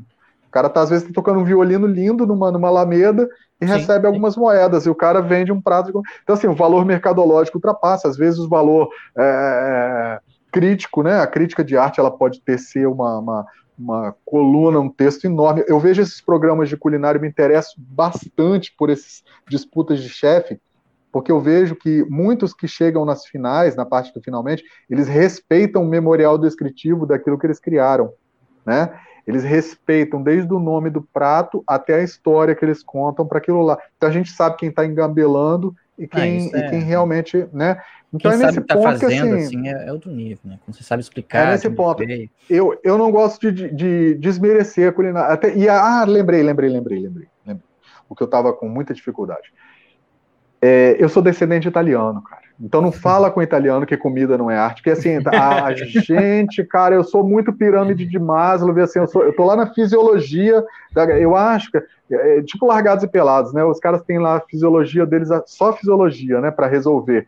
Então o cara dá um canivete para um e dá uma, uma um guarda-chuva para a mulher e um canivete para o cara. E aquelas vozes dubladas, o cara fala assim: Ah, eu estou com canivete, vou matar um veado e vou traçar ele no meio, vou comer. E a mulher tá assim: um guarda-chuva, né? Porque pode chover. Tá... De repente a mulher tá lá capturando água com guarda-chuva, ela tá filtrando, ela tá, sabe, é, fazendo tipóia com, o retalho do guarda-chuva pro cara. E eles chegam no final por causa do, do, do raio da inteligência da mulher. E, e o cara, com, com a fisiologia, somente com, com o primitivo, com a coisa do caçador, ele via de regra ele fica com febre, ele fica chorando, querendo voltar para casa, tal. E a mulher inventa penicilina da porcaria do guarda-chuva, né? Ela é uma gaiva da, da, da, da, pirâmide. Mas por quê? Porque a mulher ela ultrapassa esses estágios da pirâmide de Maslow com mais facilidade. Ela extravasa essa coisa do. Ela, ela, ela passa da família, do, é, ela, a segurança familiar, para o social, para a autoestima, para as realizações pessoais. Ela, ela, ela transcende aquela coisa só do sobreviver comer, cagar, dormir e mijar, né? Ela, ela, ela transcende isso, ela, ela sente, ela percebe, ela vê a variação climática, ela, ela, ela se preocupa no lugar para dormir antes do cara, porque o cara, por enquanto, ele quer caçar. O cara que, o cara que vai pelado para aquele programa, ele quer caçar o bisão, ele quer, ele quer ser o homem das cavernas. Só que ele esquece é, de todo o conhecimento humano, né? Ele pula esse estágio e, e acha que só a sobrevivência, só o, e, e, eu acho que a culinária ela tem disso, ela é a porção que faz tanto o homem quanto a mulher entender a, de onde a gente veio, o caminho que a gente percorreu. É, óbvio, eu não estou falando aqui de colocar aquele chumacinho de, de alecrim em cima de uma os caras usam até pinça, a frescura. Eu sou contra a frescura, a glamorização, a gourmetização. O churrasqueiro do Maduro lá, né? Como é que. Ah, é, aquele, é aquele, não sei nem desmunhecar. Eu, eu até machuco até o pulso se eu fizer igual. Aquele papa comunista lá, que só dá comida para comunista nessa fase aqui. Mas assim, é muita gourmetização e pouco envolvimento de fato com a, com a e... com toda essa história em volta. A gente tem muitas não, artes, assim, injust... não, não artes, assim, mas sim. artistas injustiçados. Por exemplo, quando a gente fala da, das Sete Maravilhas do Mundo, são todas obras arquitetônicas. Só que ninguém sim. sabe quem fez. Né? A gente fala, ah, a pirâmide de Gizé, ah, os egípcios, tá, mas alguém projetou. Ah, foram os escravos. Não, mas alguém desenhou. O é. escravo não foi lá e desenhou ah. uma pirâmide. Alguém inventou aquilo. E ninguém sabe hum. quem, né? O Jardim da Babilônia, é. foi Nabucodonosor, não, mas não foi Nabucodonosor ah, que, que, é. que, projetou. É, que arquitetou projetou, é. São os artistas, é. né? Eles perderam na história. Algumas o... nem existem, Colosso de Rhodes, sequer existem. O pessoal, né? o pessoal mandou alguma, mais algumas perguntas aqui, tá? Uhum. O Diego Zuazo, ele falou o seguinte, contribuiu também, está participando do sorteio, e lembrando para quem chegou depois, pessoal, hoje nós estamos sorteando a obra do Jordan Peterson, 12 regras para a vida. Então, aquelas pessoas que contribuírem conosco a partir de 10 reais, vão enviar uma pergunta e também vão participar do sorteio no final da live. O Diego enviou uma ajuda. dizendo que não está conseguindo enviar superchat, mano. É, eu, eu dei a dica de atualizar se tiver pelo, pelo, pelo computador e se tiver no celular, fecha o aplicativo do YouTube e abre de novo, que às vezes é, é. algum erro no YouTube. O Diego falou o seguinte: Zapa, parabéns pelo trabalho. Suas charges exemplificam bem o que é, é, é o desenhar para entender. Uh, a Laurier enviou uma contribuição, não deixou comentário, ela que é membro do MBC. E o Vox Satani voltou a contribuir aqui, mas desta vez para esclarecer.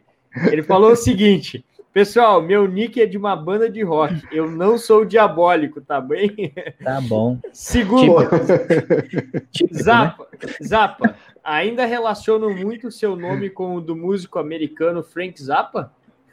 É, é, engraçado que a família do Frank Zappa ela saiu da mesma região da Itália que a minha. Eu fui fazer uma pesquisa sobre isso, né? É, e, e, é engraçado que ele saiu, assim, e, e, eu não sei realmente se ele só tem o, o Zappa também, ou se é alguma Zaparoli, porque existe Zaparoli e tal, mas Zappa, é, na região de onde eu saí, é muito comum, né?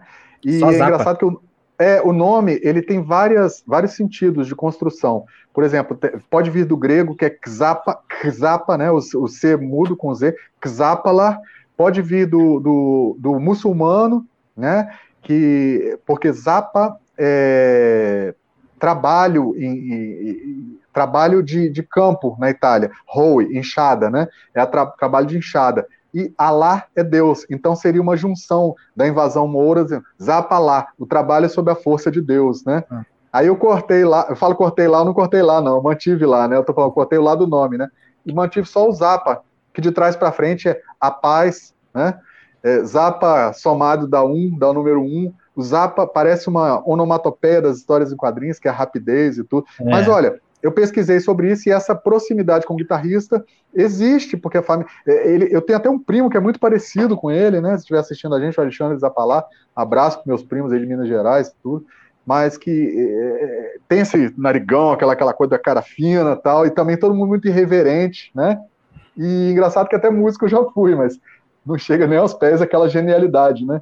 E, e, não cheguei a ser fã do Zappa, não sou da geração que é fã do Zappa, porque eu não, não, não, não era ligadão no, no, que ele produzia, mas eu adoro o trabalho dele pela, pela face irreverente e genial mesmo. O Zappa é um cara que é um exemplo que a gente pode falar que é um artista, né? Que, que rompeu, né, que, que sintetizou uma nova linguagem, né, que mostrou uma a guitarra dele é quase uma um stand-up comedy, né, quase uma trilha de desenho animado.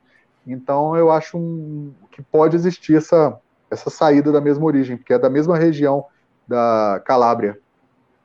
Lá, é de lá que vem a calabresa também? É, Régio, isso, Régio Calábria. A calabresa é por, por, isso, porque é da Calábria. Origem da Calábria. É igual, Roma, é, Roma é, como é que fala? Romanesca, é, enfim, essa, essa, essa, milanesa, bife é milanesa, Milão, né? Milano. Então, assim, é, as né? é Nápoles, exatamente, isso aí.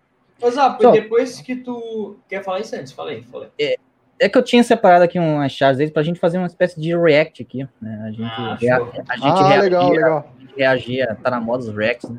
Maurício, eu reagia e depois. E aí eu não vou, eu não vou precisar de ficar descrevendo elas, né? Porque vocês são público inteligente pra caramba, vocês vão ver aí. Beleza.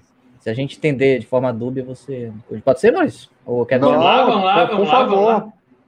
Vamos lá, favor. temos primeira essa daqui, que eu acho que é o Maradona, né? Ali com. um campinho. Paz, como rendeu o xingamento contra mim isso daí, hein? É, vai lá. um campinho na mão, né? É uma bandeja, né? Tinha o Guevara é uma... no braço. É, o Che Guevara tá com, tá com o olho bem arregalado e ele, e ele cheirou ali, e ele, e ele parece que alguma, alguma parte desse campo de farinha de trigo voou, o vento soprou e voou, entendeu? Foi essa aí que, é, que é Rapaz, o cara virou um tabu, eu nunca vi tanta chechelento brigando comigo quando o cara. Parecia viúva do cara, bicho. Eu falei, caramba, quanto inimigo eu, eu rearranjei na minha vida. Os caras ficaram tristes que eu falei que, que Maradona era um cara viciado, já pensou?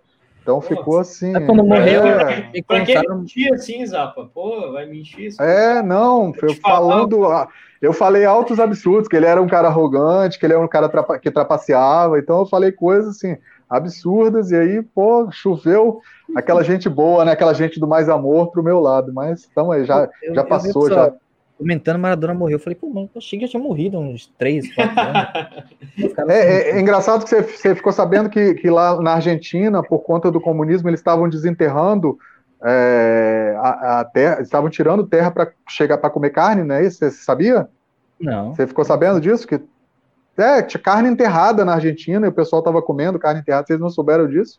Não, não chegou a vocês isso aí? Carne enterrada, é. fala é assim, carne, carne de frango é, enterrada. Da, por causa da crise? Apodreceu a carne, ela ficou inválida, perdeu a validade. Aí eles desenterraram para poder comer, por causa da cri crise, não, por causa do comunismo, por causa sim, do socialismo. Sim, sim. É né? Venezuela do Sul mesmo, então, negócio. Aí eu quase eu fiz a já pensou se eu fizesse a piada, se eu falasse que eles estavam desenterrando agora para poder cheirar o saco do Maradona? Meu Deus, eu ia sofrer muito na internet se eu falasse isso, né? Então Esse eu é pensei em não falar não. É, ainda, ainda bem que eu não falei, ainda bem que só, só ficou no meu pensamento. Ô, Santos, né? deixa eu colocar outra, só para nós ah. lermos aqui. A Laurie também colocou o seguinte: um alô para o meu jovem favorito, né? Para o Gabriel Moura, que está aí na live. E o Adriano Schultz, ele falou o seguinte: não vou fazer uma pergunta, mas vou aproveitar a oportunidade para pedir ao Zap a autorização para printar as charges dele e enviar para as tias do Zap. Daí elas ganhar, para aí, daí elas ganharem o um mundo, né? Uh, Zap, o que, que tu acha? Pode printar e jogar por tudo aí a charge sem problema? Pô, faz favor. A partir de que, de que é, existe uma coisa muito é, é, triste que, que acontece na internet, que as pessoas tiram, às vezes, a sua assinatura, hum. isso eu acho um crime, e outra coisa, as pessoas começam a legendar o seu desenho. Aí um dia desse eu fiz um desenho do. Acho até que você vai mostrar daqui a pouco. É pior que, que explicar. É pior que é, explicar a piada.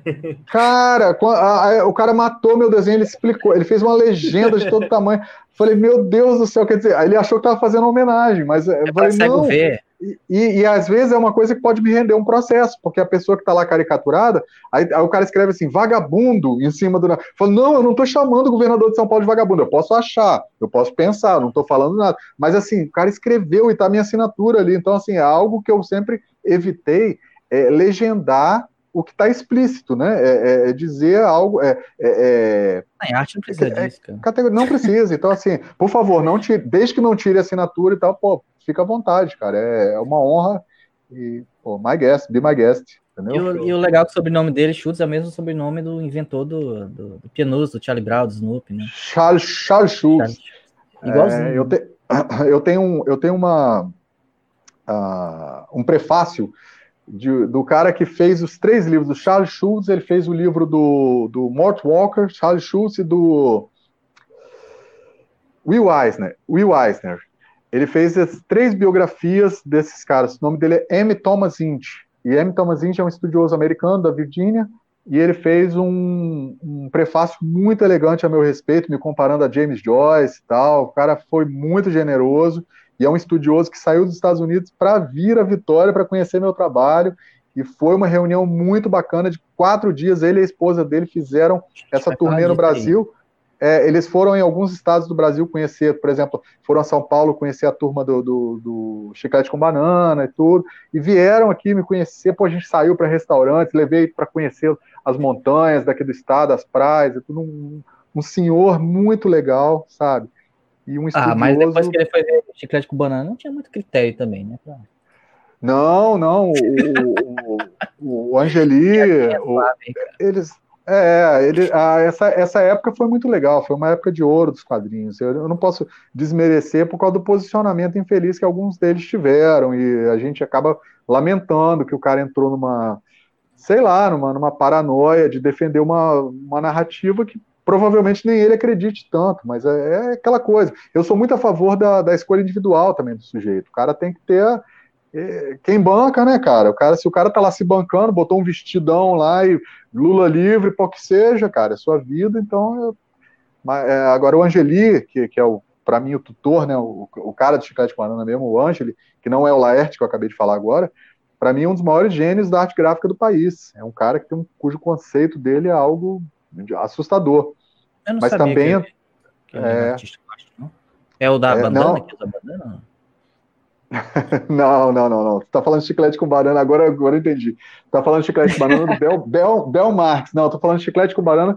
É, perdão, humor gráfico. Eu tô falando de revista em quadrinhos. Los Três ah, Amigos. Pô, depois que eu fiz a piada lá, pô. Não, depois de ver ele, o critério, não, não, critério não, baixo um pouco, né? Não, não, não. O, é, inclusive o Bel Marx eu conheci é, é, é, pessoalmente, uma figura extremamente simpática, mas não tem nada a ver com isso. Não, eu tô, tô falando de, de artistas gráficos da década de 80 Achei que era banda de axé.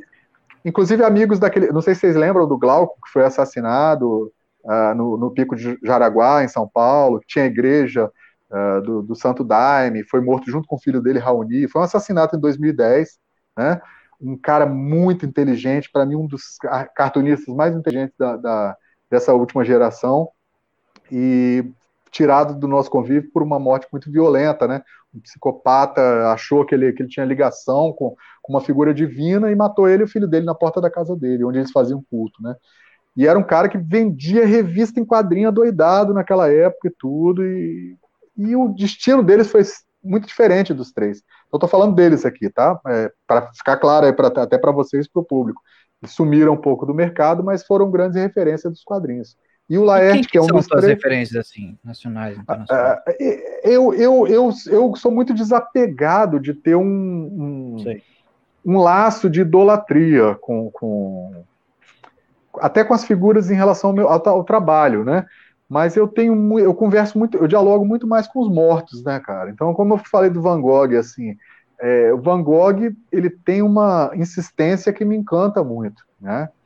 Ah, o, o, o Claude Monet também. É, da, dos quadrinhos eu acho legal o trabalho do Moebius, eu acho legal o trabalho do Will Eisner. Aqui no Brasil, é, eu sempre gostei muito de como o Maurício de Souza conduziu o trabalho dele, o, o, o tino comercial, junto com a, a, com a própria consistência do trabalho dele, o volume do trabalho dele, a importância que tem na ponte literária com as crianças. Né? Até no Twitter, e, né? todo dia ele tem que é, é, né? é, ele, ele, é, ele, é um cara esperto, ágil e, e, e uma figura carismática. Ele, ele, reúne isso que eu, que eu brinco, né? Que, que um artista deve ter. Então, assim, é, é difícil imaginar um Brasil sem um Maurício de Souza. Né? E aliás poderia ser muito melhor aproveitado até, né? Eu acho que os quadrinhos nacionais poderiam ser muito melhor aproveitados. Nós temos uma geração aí que estuda a vida inteira e quando termina a formatura, ela vai comemorar a, a, o ensino, a formatura do ensino superior no cerimonial, eles lotam o cerimonial para cantar baraberê, tchererê, tchererê, e falar nós vai, nós vem, né, para mim comer tal. Então, assim, nada a ver, escrito com H. Então, assim, para que, que você estudou tanto, meu filho? Só para pagar o cerimonial, entendeu? Para botar aquela música de merda lá na, na uhum. coisa. Então, assim, fica, fica uma, uma um questionamento. Por que, que não se usou mais os quadrinhos, não se usou mais a, os textos de forma geral, né? Por que, que a gente escreve tão mal, pensa tão mal? Então, acho que os artistas que estimulam, eu gosto muito do, da escrita. Então, quem me influencia mais hoje é Ayn Rand, Nelson Rodrigues, Milo Fernandes. Milo Fernandes era uma metralhadora de frase. Um Ele já mandou pensador. tomar no cu uma vez, né? Já, não, não, não, mandou para outro lugar. Como é que é essa, história aí? Não, não, é essa história que eu, tinha, que eu toda vez que eu chegava para os cartunistas mais velhos, porque eu trabalhei no, no Pasquim, né, na, na, no jornal Pasquim. aí eu chegava nos jornais mais velhos e falava assim: o que, que o senhor acha de eu fazer achar? O que, que o senhor. Aí, pô, uma hora o cara já tava meio tremendo, o senhor é puta que pariu. Né? assim, é, são, são determinadas honras, né? A hora que um puta que pariu vale para você moldurar na parede, né? Mas, assim, são, são caras que. que é, a mesma idade e tudo, mas assim, eram metralhadoras de pensamento, e o Milô tem uma particularidade em relação aos outros artistas, e que me torna muito mais uh, guiando, tentando guiar, né, coitado de mim, na direção dele do que na direção de outros, que é a honestidade. O Milor era um cara extremamente honesto. Ele é. não, ele não colocava o lucro sobre o que ele pensava na frente. Ah, eu não vou dizer isso, porque isso vai me render pouco é, trabalho. Eu não vou me manifestar assim, porque isso vai me tirar amigos. Então, ele nunca se sujeitou à aprovação, seja de bando ou aprovação financeira para expor o pensamento dele. E, coitado, morreu quase que num anonimato. Ele morreu injustiçado. O Milor é um patrimônio que nós deveríamos repetir como tempo, se fosse. Né? Foi 2000 e... Faz pouquíssimo tempo. É, é, não, não, foi. Acho que foi 13, 13. Não, foi 2013. Foi, é, Milor foi 2000, 2012 ou 2013. É, foi, foi. Depois ele tinha meio que rebelado contra o comunismo ali, daí eu acho que ficou meio. Sim, sim. É, é, é o Milor, ele, ele é, é, é, isso, ele é honesto. Ele, ele brigou com o Chico Buarque num, num bar, o Chico cuspiu na cara dele. Ele só faltou jogar todos os copos do bar em cima do, do, do, do, do, Chico, que é relativamente mais novo do que ele, né? Hoje é um caquético, mas assim, o Chico Buarque é mais novo do que o Milor. E, e, teve essa briga, teve essa briga, ficou famosíssima, né? É, é tem até cartunista que brinca assim, que fala assim, o, o, o maior, o maior é, escritor do Brasil brigou com o maior, o maior jornalista do Brasil brigou com o maior é, é, cartunista do Brasil, né? Aí tinha uns caras que eram cartunistas mais gordos, falavam assim, pô, só faltou nego falar que o, William, que o William Bonner brigou comigo, que jornalista na cabeça do cara era o William Bonner e que, e que grande era, era gordo, né? Mas era o Milô com, com o Chico Buarque, porque ele falou aquela célebre frase, né? Que, que martelou aquela célebre frase que diz é, que desconfio de todo idealista que lucra com seus ideais. Repetindo, desconfio de todo idealista que lucra com seus ideais. Ele falou isso se referindo a Chico Buarque. Aí o Chico Buarque procurou ele onde foi para cobrar essa frase, né? E, e, isso ficou muito muito conhecido, né? E, e, uma frase que, aliás, irretocável, né? Ela, ela é uma ela é um axioma, ela é uma, uma obra de arte, se você pensar bem. Você tem que desconfiar do cara que lucra com o idealismo dele, é óbvio, isso é óbvio, né? Então, é, essa, essa geração dos mais velhos... É conveniente, né? Muita... definir a coisa que te dá dinheiro. É, né? É, os mortos, ele, eu, eu, te, eu, tenho muito esse diálogo com esses caras que. É, por quê, né? Então, assim, poxa, esse respeito que o Milor tem, por exemplo, pela, por mim, de minha parte, por exemplo, é o respeito, por exemplo, que eu estou tentando semear né, para outras, outras pessoas. Então, eu não quero um mundo gritando meu nome, jogando camisa de time. Não, não porque tem uma, um estouro frenético para se faz, homenagear. Não, eu quero que três ou quatro pessoas falem assim: caramba, aquele cara ali não abriu mão da verdade dele em nenhum dia da vida dele, em nome de boleto nenhum. Né? Ele acreditou no que ele falava e ele brigava por aquilo. Se tivesse que mudar de ideia, ele, mudaria, ele mudava de ideia, mas ele sustentava a opinião dele com, uma, com vigor. Né? E essa característica do Milor talvez coloque ele aí num, num patamar de, de, de, referência que eu tenho como máximo, né? Tem mais charge aí, Santos? Tem, tem. Mas essa aqui. aqui, ó. É, essa, o Dora, é tipo é. tio Sam, só que tio, tio, com, tio Xi, né? Tio Xi, é. Xi wants you, é. Tio Xi. O Xi que é você, né? Essa mão, esse dedo tá quase um dedo do meio nessa seringa e tá quase um dedo do meio, né? Ele ficou bota, bem bota de novo aí. plástico, ah, é, ficou bem plástico assim, né? Aquela forma do chamado dele para essa obrigação e, e, esse cara, eu nunca vi um vendedor tão um vendedor tão insistente, ah. né? Ele é de fato um comerciante nato mesmo. Ele, ele escolheu um e quer só, só quer ela, quer saber Não sabe se vai ser autorizado, mas vamos comprar. Vamos não, comprar, negócio se tiver, se tiver água suja ali, se tiver água suja ali dentro tem que passar, né? Então assim, cara, eu não sei o quanto o seu público me aguenta, mas eu tô vendo aqui, tá quase duas horas de conversa. Eu vou fazer o seguinte, vamos passar mais charge aí, a gente vai falando delas, tal, para a gente ter Uh, se a gente, se o pessoal pedir, a gente faz uma segunda brincadeira, uma segunda conversa dessa, porque eu, fico, mas, mas diga aí, chama outra aí, eu, ninguém merece dormir com a última imagem com o Dória, né? Tem que ter... Ah, ah, essa é, eu entendi. cara. Essa eu entendi. Tem ali essa as tá... concovazinhas do Senado e do Congresso. Isso. É... E, e olha que interessante, né? É, eu não sei se vocês. Fora, né? É, não sei se vocês sabem disso, né? Se você olhar os prédios ali, eles estão sem as cúpulas, né? Ali no fundo. Não, né? sem, é. é. Então, até isso deu a ideia de subtração, né? De que roubo, né? De que tiraram alguma coisa e tal. E, e essa ideia, eu não sei se vocês sabem, mas a ideia do Senado e do, do Congresso, vocês, sabem, vocês sabiam que as cúpulas têm um sentido Sim. arquitetônico? Da Tira Câmara fechada? É. é. Então, mas e, e, pra galera É, não, eu, eu achei interessante a juntar né, elementos diversos nessa charge uma delas, uma que vem na minha cabeça é aquela música que é um pouco antiga, né, mas mais da geração da meninada, que é a dança do machixe, né, que é do sanduíche, né? Então eu fiz uma espécie de uma dança do machixe aí e uma um sanduíche com as cúpulas, quer dizer, as cúpulas sanduichando a Constituição, é, dobrando, é, é acochambrando, né, a, a, a Constituição. Quer dizer, vale tudo, a gente muda, a gente reescreve e pressão, a ideia de pressão, quer dizer, esses caras, se a gente não ficar, se a gente não for vigilante, a pressão desses caras, elas, é, ela nos atropela, né? Então, que mostrando a força, a ideia, e de que eles não são oposição em nada, de que eles têm um objetivo e tal. E, e, é mais uma das vozes que, que brigou para que a gente tivesse esse placar, né? Porque afinal de contas, pensa bem, é a primeira vez que eu vejo quatro pessoas torcendo contra o Botafogo, torcendo pelo Botafogo, né? Foram quatro, não é isso? Foram, é, então, assim, uma torcida grande para o Botafogo, né? Então, e cinco torcendo para que houvesse reeleição.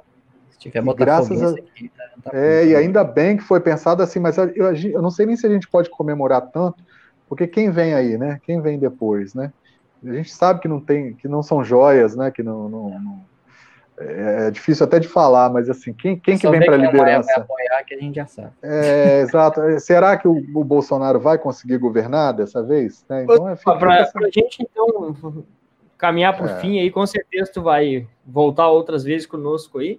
É, uh, Zapa, como é que foi esse processo de tu declarar apoio ao Bolsonaro, de sofrer perseguição? Tu perdeu contratos?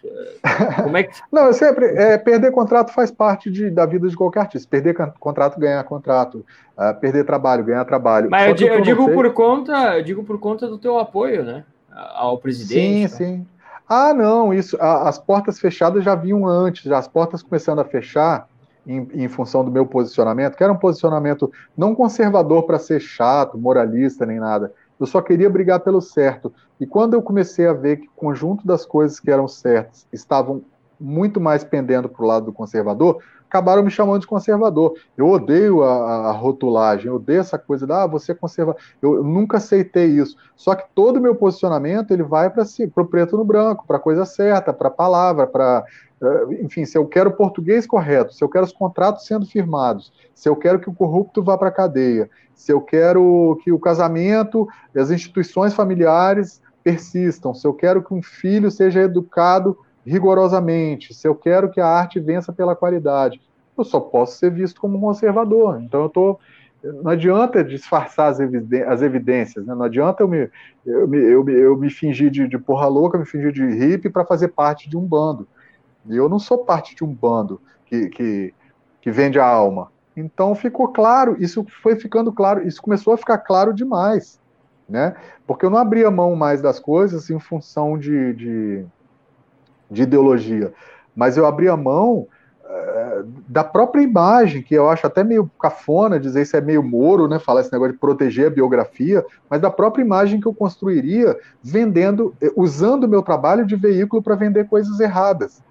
Então, quando um pessoal de uma ONG veio me procurar e me falou mil picaretagens sobre uma ONG lá que cuidava de indígenas, tal, me ofereceram N vantagenzinhas escrotas e tudo, eu toquei o pessoal do meu estúdio. Eu falei, eu não quero fazer, eu não quero trabalhar para vocês. Eu escolhi não trabalhar para aquele pessoal.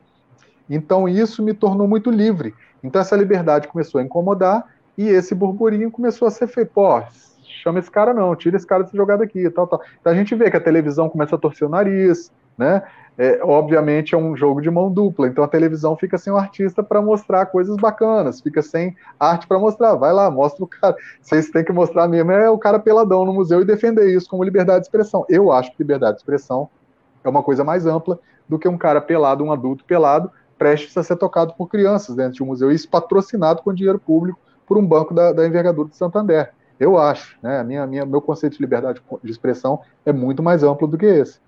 É, então eu comecei a sof não sofrer, eu não, eu não faço vitimismo em relação a isso, mas eu simplesmente migrei. Em compensação, hoje eu exporto meus quadros para Luxemburgo, para Nova York, eu exporto meus quadros para a Europa, né, que são pessoas que me seguem de, de, de, de Oman, de, de do, do escambau, o cara, o cara tá lá no cu do conde, bicho, eu quero um quadro seu que me lembre o Brasil.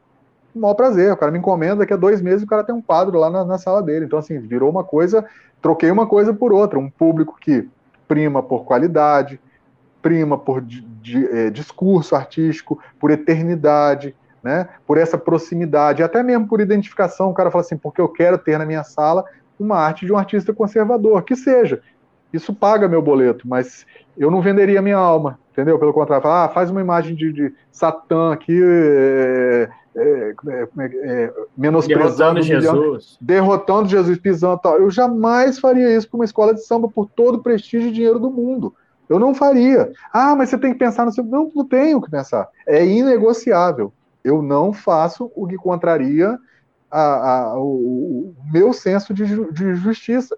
E o Bolsonaro, o apoio ao Bolsonaro, ele veio em função disso. Estava um pouco engasgado, mas aquela facada, ela foi, ela não só, ela não foi um divisor de águas para eu poder confiar meu voto nele. Ela foi um divisor de águas para falar, não, peraí, eu tenho que começar a, a, a expressar a minha vontade política e contrariar um, uma, um tipo de gente que acha que um cara, por uma democracia, ele tem que morrer esfaqueado, para só poder uma ideia se, se, se vigorar. Não, isso está totalmente errado, então tem que combater isso. Eu, eu, eu se eu estiver na rua, você, é, é, é, Maurício, tiver com cinco caras pisando na cabeça de um cara só, você pode te declarar meu melhor amigo hoje, mas se eu, se eu ver essa situação amanhã, eu, eu vou contra vocês cinco para defender o cara, independente de quem seja o cara ali, né? Ah, depois a gente. Mas peraí, calma, tá tendo a covardia, né? calma. É, só para lembrar, por exemplo, o caso do Carrefour, não é um caso igual ao que eu estou falando, não, tá? Aquela covardia que o pessoal ficou tanto brigando que aquilo lá era covardia, aquilo lá eu não achei covardia, não. Para mim, covardia é, é, um cara atacar um segurança, para mim, covardia é uma pessoa ficar interpelando é, consumidores numa loja, ficar tentando assaltar, tentando falar palavras de baixo calão, tentando coagir, né? E o cara buscou e procurou e achou. Agora, covardia de homens batendo em mulher, várias pessoas acuando uma pessoa, tá? eu sou contra isso fisicamente, ideologicamente nem se fala. Né? O, o Marcelo, é Marcelo até não. mandou aqui, o, uhum. o Zap, o seguinte: desde a época do Império, a charge era feita com humor e crítica e nunca foi proibida. Como Sim. você vê hoje tudo sendo proibido e censurado, principalmente pela esquerda? Ave Império. Cara, eu, tô, eu fiquei abismado, eu juro para você que eu fiquei abismado quando eu fui censurado pelo Facebook. Eu nunca senti uma dor, uma impotência, uma, uma, uma, uma infelicidade, uma, uma, uma, uma raiva tão grande, uma angústia, porque eu falei assim: quem que esse bostinha pensa que é? Um cara que criou uma ferramenta para ver peitinho de mulher, de repente me censurando porque eu estou defendendo uma ideia que não tem nada de nocivo a ninguém, pelo contrário, ela defende princípios basilares como, como eh, Constituição, ah, mandamentos, enfim, eu só estou defendendo o óbvio e algum infeliz que trabalha para esse filho de não sei o que lá fala assim, tá censurado, porque eu decidi assim. Cara, eu passei por 25 anos de, de jornal impresso eu fui censurado uma vez porque um cretino ele saiu de São Paulo e foi chefiar a redação de, de um jornal que eu trabalhava. E, e, e, por coincidência, eu não sabia que o apelido do cara era o mesmo apelido do nome que eu dei a um cocozinho que eu transformei em personagem. Então esse cocozinho eu chamei ele de Caca, Caca, né? E o cara e o cara tinha um acento no, no último A. E aí todo mundo chamava o cara desse nome. E falou que o personagem era ele, circulou-se no jornal que o personagem era ele, e o cara acreditou. E o cara vetou a tirinha. Eu lembro que ele cortou o conteúdo no meio. E eu mandava semanalmente. Aquilo me deu uma raiva, que eu falei, caramba, eu tenho que ver quem, quem tem que saber quem que é esse cara, né? E em uma conversa com ele, ele me, ele me disse certa vez que, que queria que, que ele não ligava para o conteúdo infanto-juvenil ele falou assim, que se dane o conteúdo infanto-juvenil. Falei, cara, você não, tá, você não tá vendo, isso foi em 2003, 2003.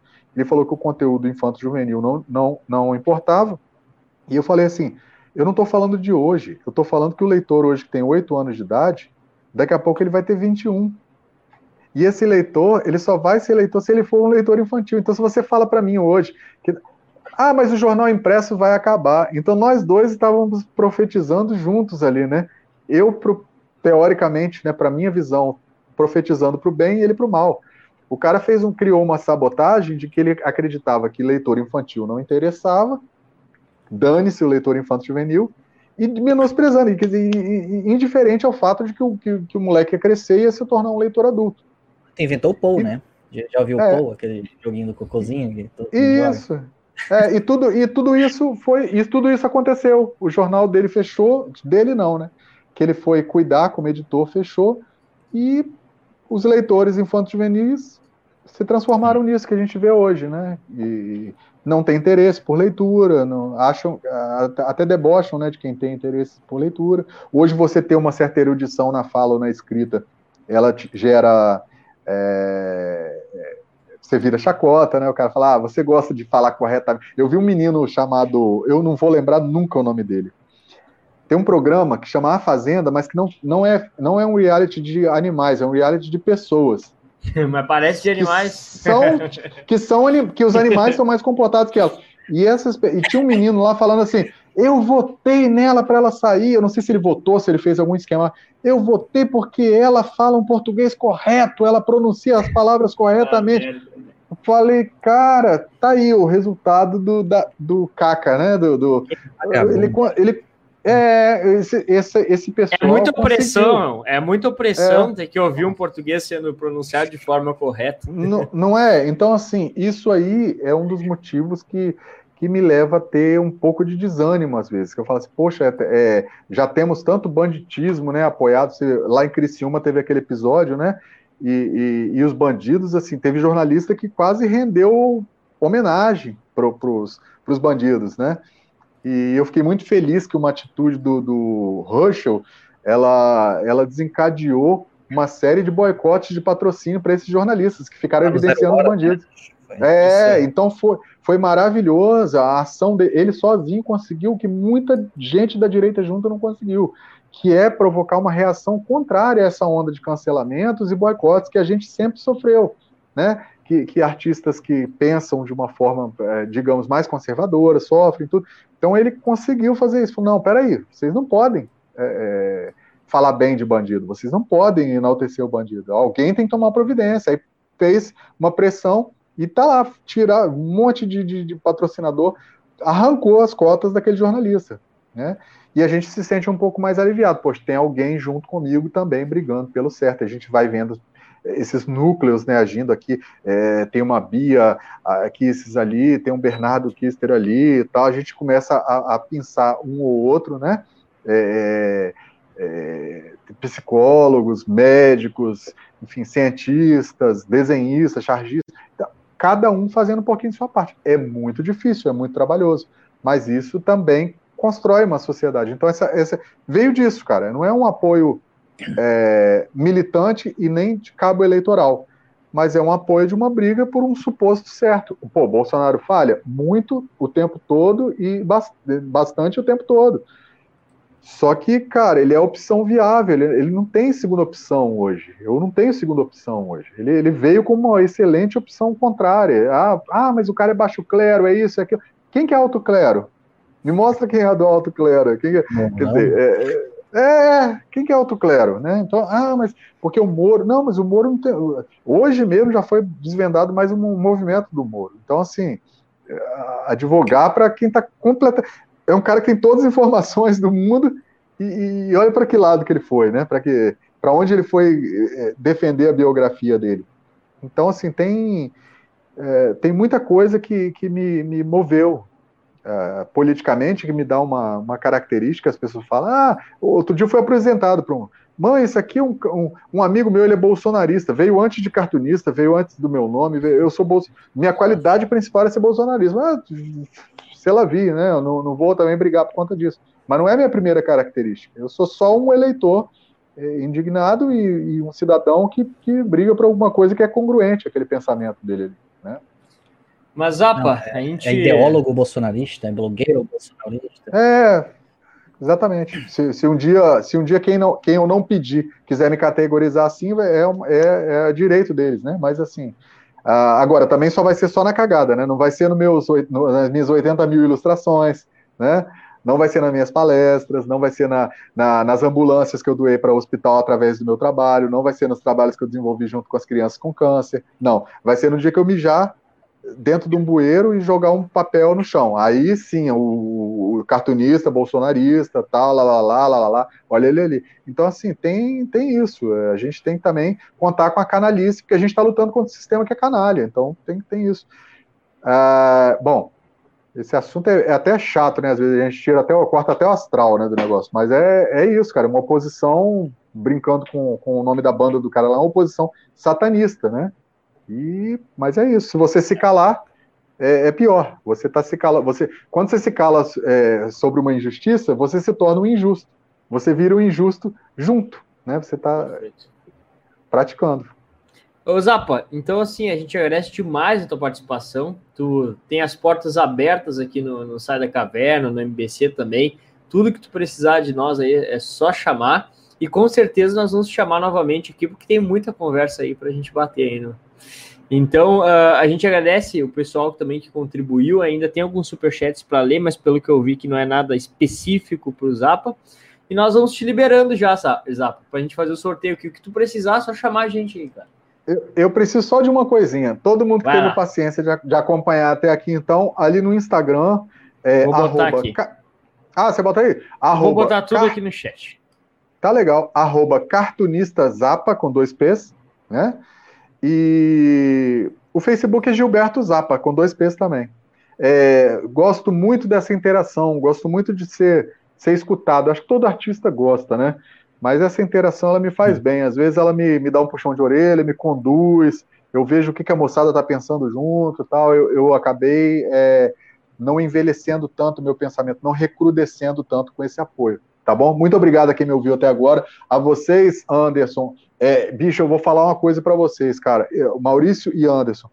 É, nunca rendeu tanto, tá? Tanto tempo. Eu fico morrendo de vergonha, querendo desligar o tempo todo, não gosto muito de telefone, mas agradeço muito vocês terem me ouvido, ter dado essa moral e, e desejo muito sucesso ao canal de vocês, que pelo nome já começa acertando, né? Ah, o mito da caverna de Platão é uma das coisas que é mais interessantes para mim, da, da da, dessas histórias, né, dessas pequenas alegorias que contam, que conduzem ao conhecimento humano. Sugiro as pessoas a procurarem saber sobre o mito da caverna de Platão. Relaciona-se muito com o que a gente está vivendo hoje. E muito obrigado aí pela essa moral. Valeu? Fico feliz. A gente que agradece. Fica com Deus aí, Zap. Forte abraço. E nós, pessoal, então continuamos aqui com vocês para fazer o sorteio. Tem alguns superchats que nós não lemos aqui ainda, mas vamos ler agora. A Angélica, quem não doou ainda dá tempo de doar acima de 10 reais, vai participar do sorteio que nós já vamos realizar aqui da obra do Jordan Peterson, tá? As 12 Regras para a Vida, um livro incrível. Eu tenho aqui, o Santos tem, nós já lemos, vamos reler novamente, porque é muito bom. É, lembrando também que na quinta noite nós vamos receber o Alan dos Santos aqui do canal Terça Livre, direto dos Estados Unidos, ele vai contar a história da vida dele, vamos falar muito de cultura, e sempre assim, tentando fugir um pouco da política do dia, porque a gente já vê o Terça Livre, o Alan falando muito da política do dia, mas a gente quer saber quem é o Alan, como foi a base, a criação dele, quando ele cuidou, de, porque a gente sabe que ele cuidou de mendigos, cuidou de moradores de rua e tudo mais, é, quase foi padre, então vamos, vamos, vamos entrar aí na quinta-feira nesses assuntos. É, a Angélica, que é membro do MBC, colocou o seguinte: gente, pense em um projeto cheio de arte, talento, virtudes e gente boa. É o Sou Influência BR, o Influência Jovem um dos mais novos projetos que está surgindo aí. Então sigam nas redes sociais o arroba souinfluenciabr, que é o Influência Jovem. E ainda falou do, do Jovem de Ouro, né? O Gabriel Moura, que também participa desse projeto. O Diego Zuazo uh, mandou o seguinte: tem alguma charge com Gabigol e Zico? Uh, Diego, faz o seguinte: entra lá no Telegram do, do Zapa, que tem muita charge lá. Com certeza tu vai encontrar alguma coisa do Flamengo aí. E o Marcelo colocou o seguinte: desde a época do. Ah, essa a gente já leu, né? Que o Zapa até respondeu. E ainda entrou uma última aqui do Dário. Ele colocou: Estou doando só para participar do projeto, do sorteio. Então, uh, Dário, muito obrigado pela tua ajuda, a todos que contribuíram. Vocês estão uh, mantendo esse projeto e a gente está conseguindo aí é, se estruturar. Daqui a pouco, quem sabe, a gente consiga fazer ao vivo, né, presencial com as pessoas recebendo os convidados, com o estúdio e tudo mais. E esse, essas contribuições de vocês são fundamentais. Santos, já está com tudo pronto aí para o nosso sorteio de hoje? Tudo pronto. Já vou abrir aqui a tela. Lembrando que quinta-feira com o Alan nós vamos sortear um super livro, tá? Então vai ser divulgado ainda é, amanhã qual vai ser esse livro. Fiquem ligados. Essa plataforma, para quem não conhece ainda, os nomes daquelas pessoas que contribuíram conforme as regras, acima de 10 reais, estão nela e o Sandes vai eh, fazer o sorteio. Então, essa plataforma automaticamente. Opa, opa, Sandes, tem mais um aqui. O Cosme Santos acabou de contribuir também, já inclui o nome dele aí. Muito obrigado, Cosme. Beleza, na Cosme Santos. Isso. Uh, então, bora para o sorteio, pessoal. Bom, tá aqui. Será sorteado um nome, né? Opa, aqui, um nome. Né? E todos os nomes já estão aqui. Vocês podem depois conferir, tá bom? Vamos lá, então. Tchau. Angélica. Olha Angélica. aí, Angélica. Angélica venceu. Então, Angélica, tu, a Angélica, como ela tem um contato mais direto conosco, né, pelo, pelos grupos do MBC, ela pode nos chamar lá, ou pode também enviar o e-mail para ouvinte.saidacaverna@gmail.com com os dados para que a gente possa enviar o livro. Só confere, é a Angélica. Angélica Isso, Angélica é ela... É então, pessoal, a gente vai ficando por aqui. Agradece demais a audiência de vocês. Talvez a gente entre ao vivo amanhã. Então, por isso que é importante que, além de estarem inscritos no canal, deixarem o like, vocês também ativem o sininho para as notificações, tá? E acessem, é claro, o nosso grupo no Telegram, que eu vou colocar agora para vocês aqui no chat, porque tem muita gente que acaba não, não recebendo as notificações e o YouTube faz aquele boicote. Então entre para o nosso grupo no Telegram. Inscreva-se no canal quem não está inscrito, né? Tem gente que pode ser a primeira vez que esteja aqui, seguidor do Zap, então inscreva-se no canal, confira a sua inscrição. Até a próxima, pessoal. Fiquem com Deus.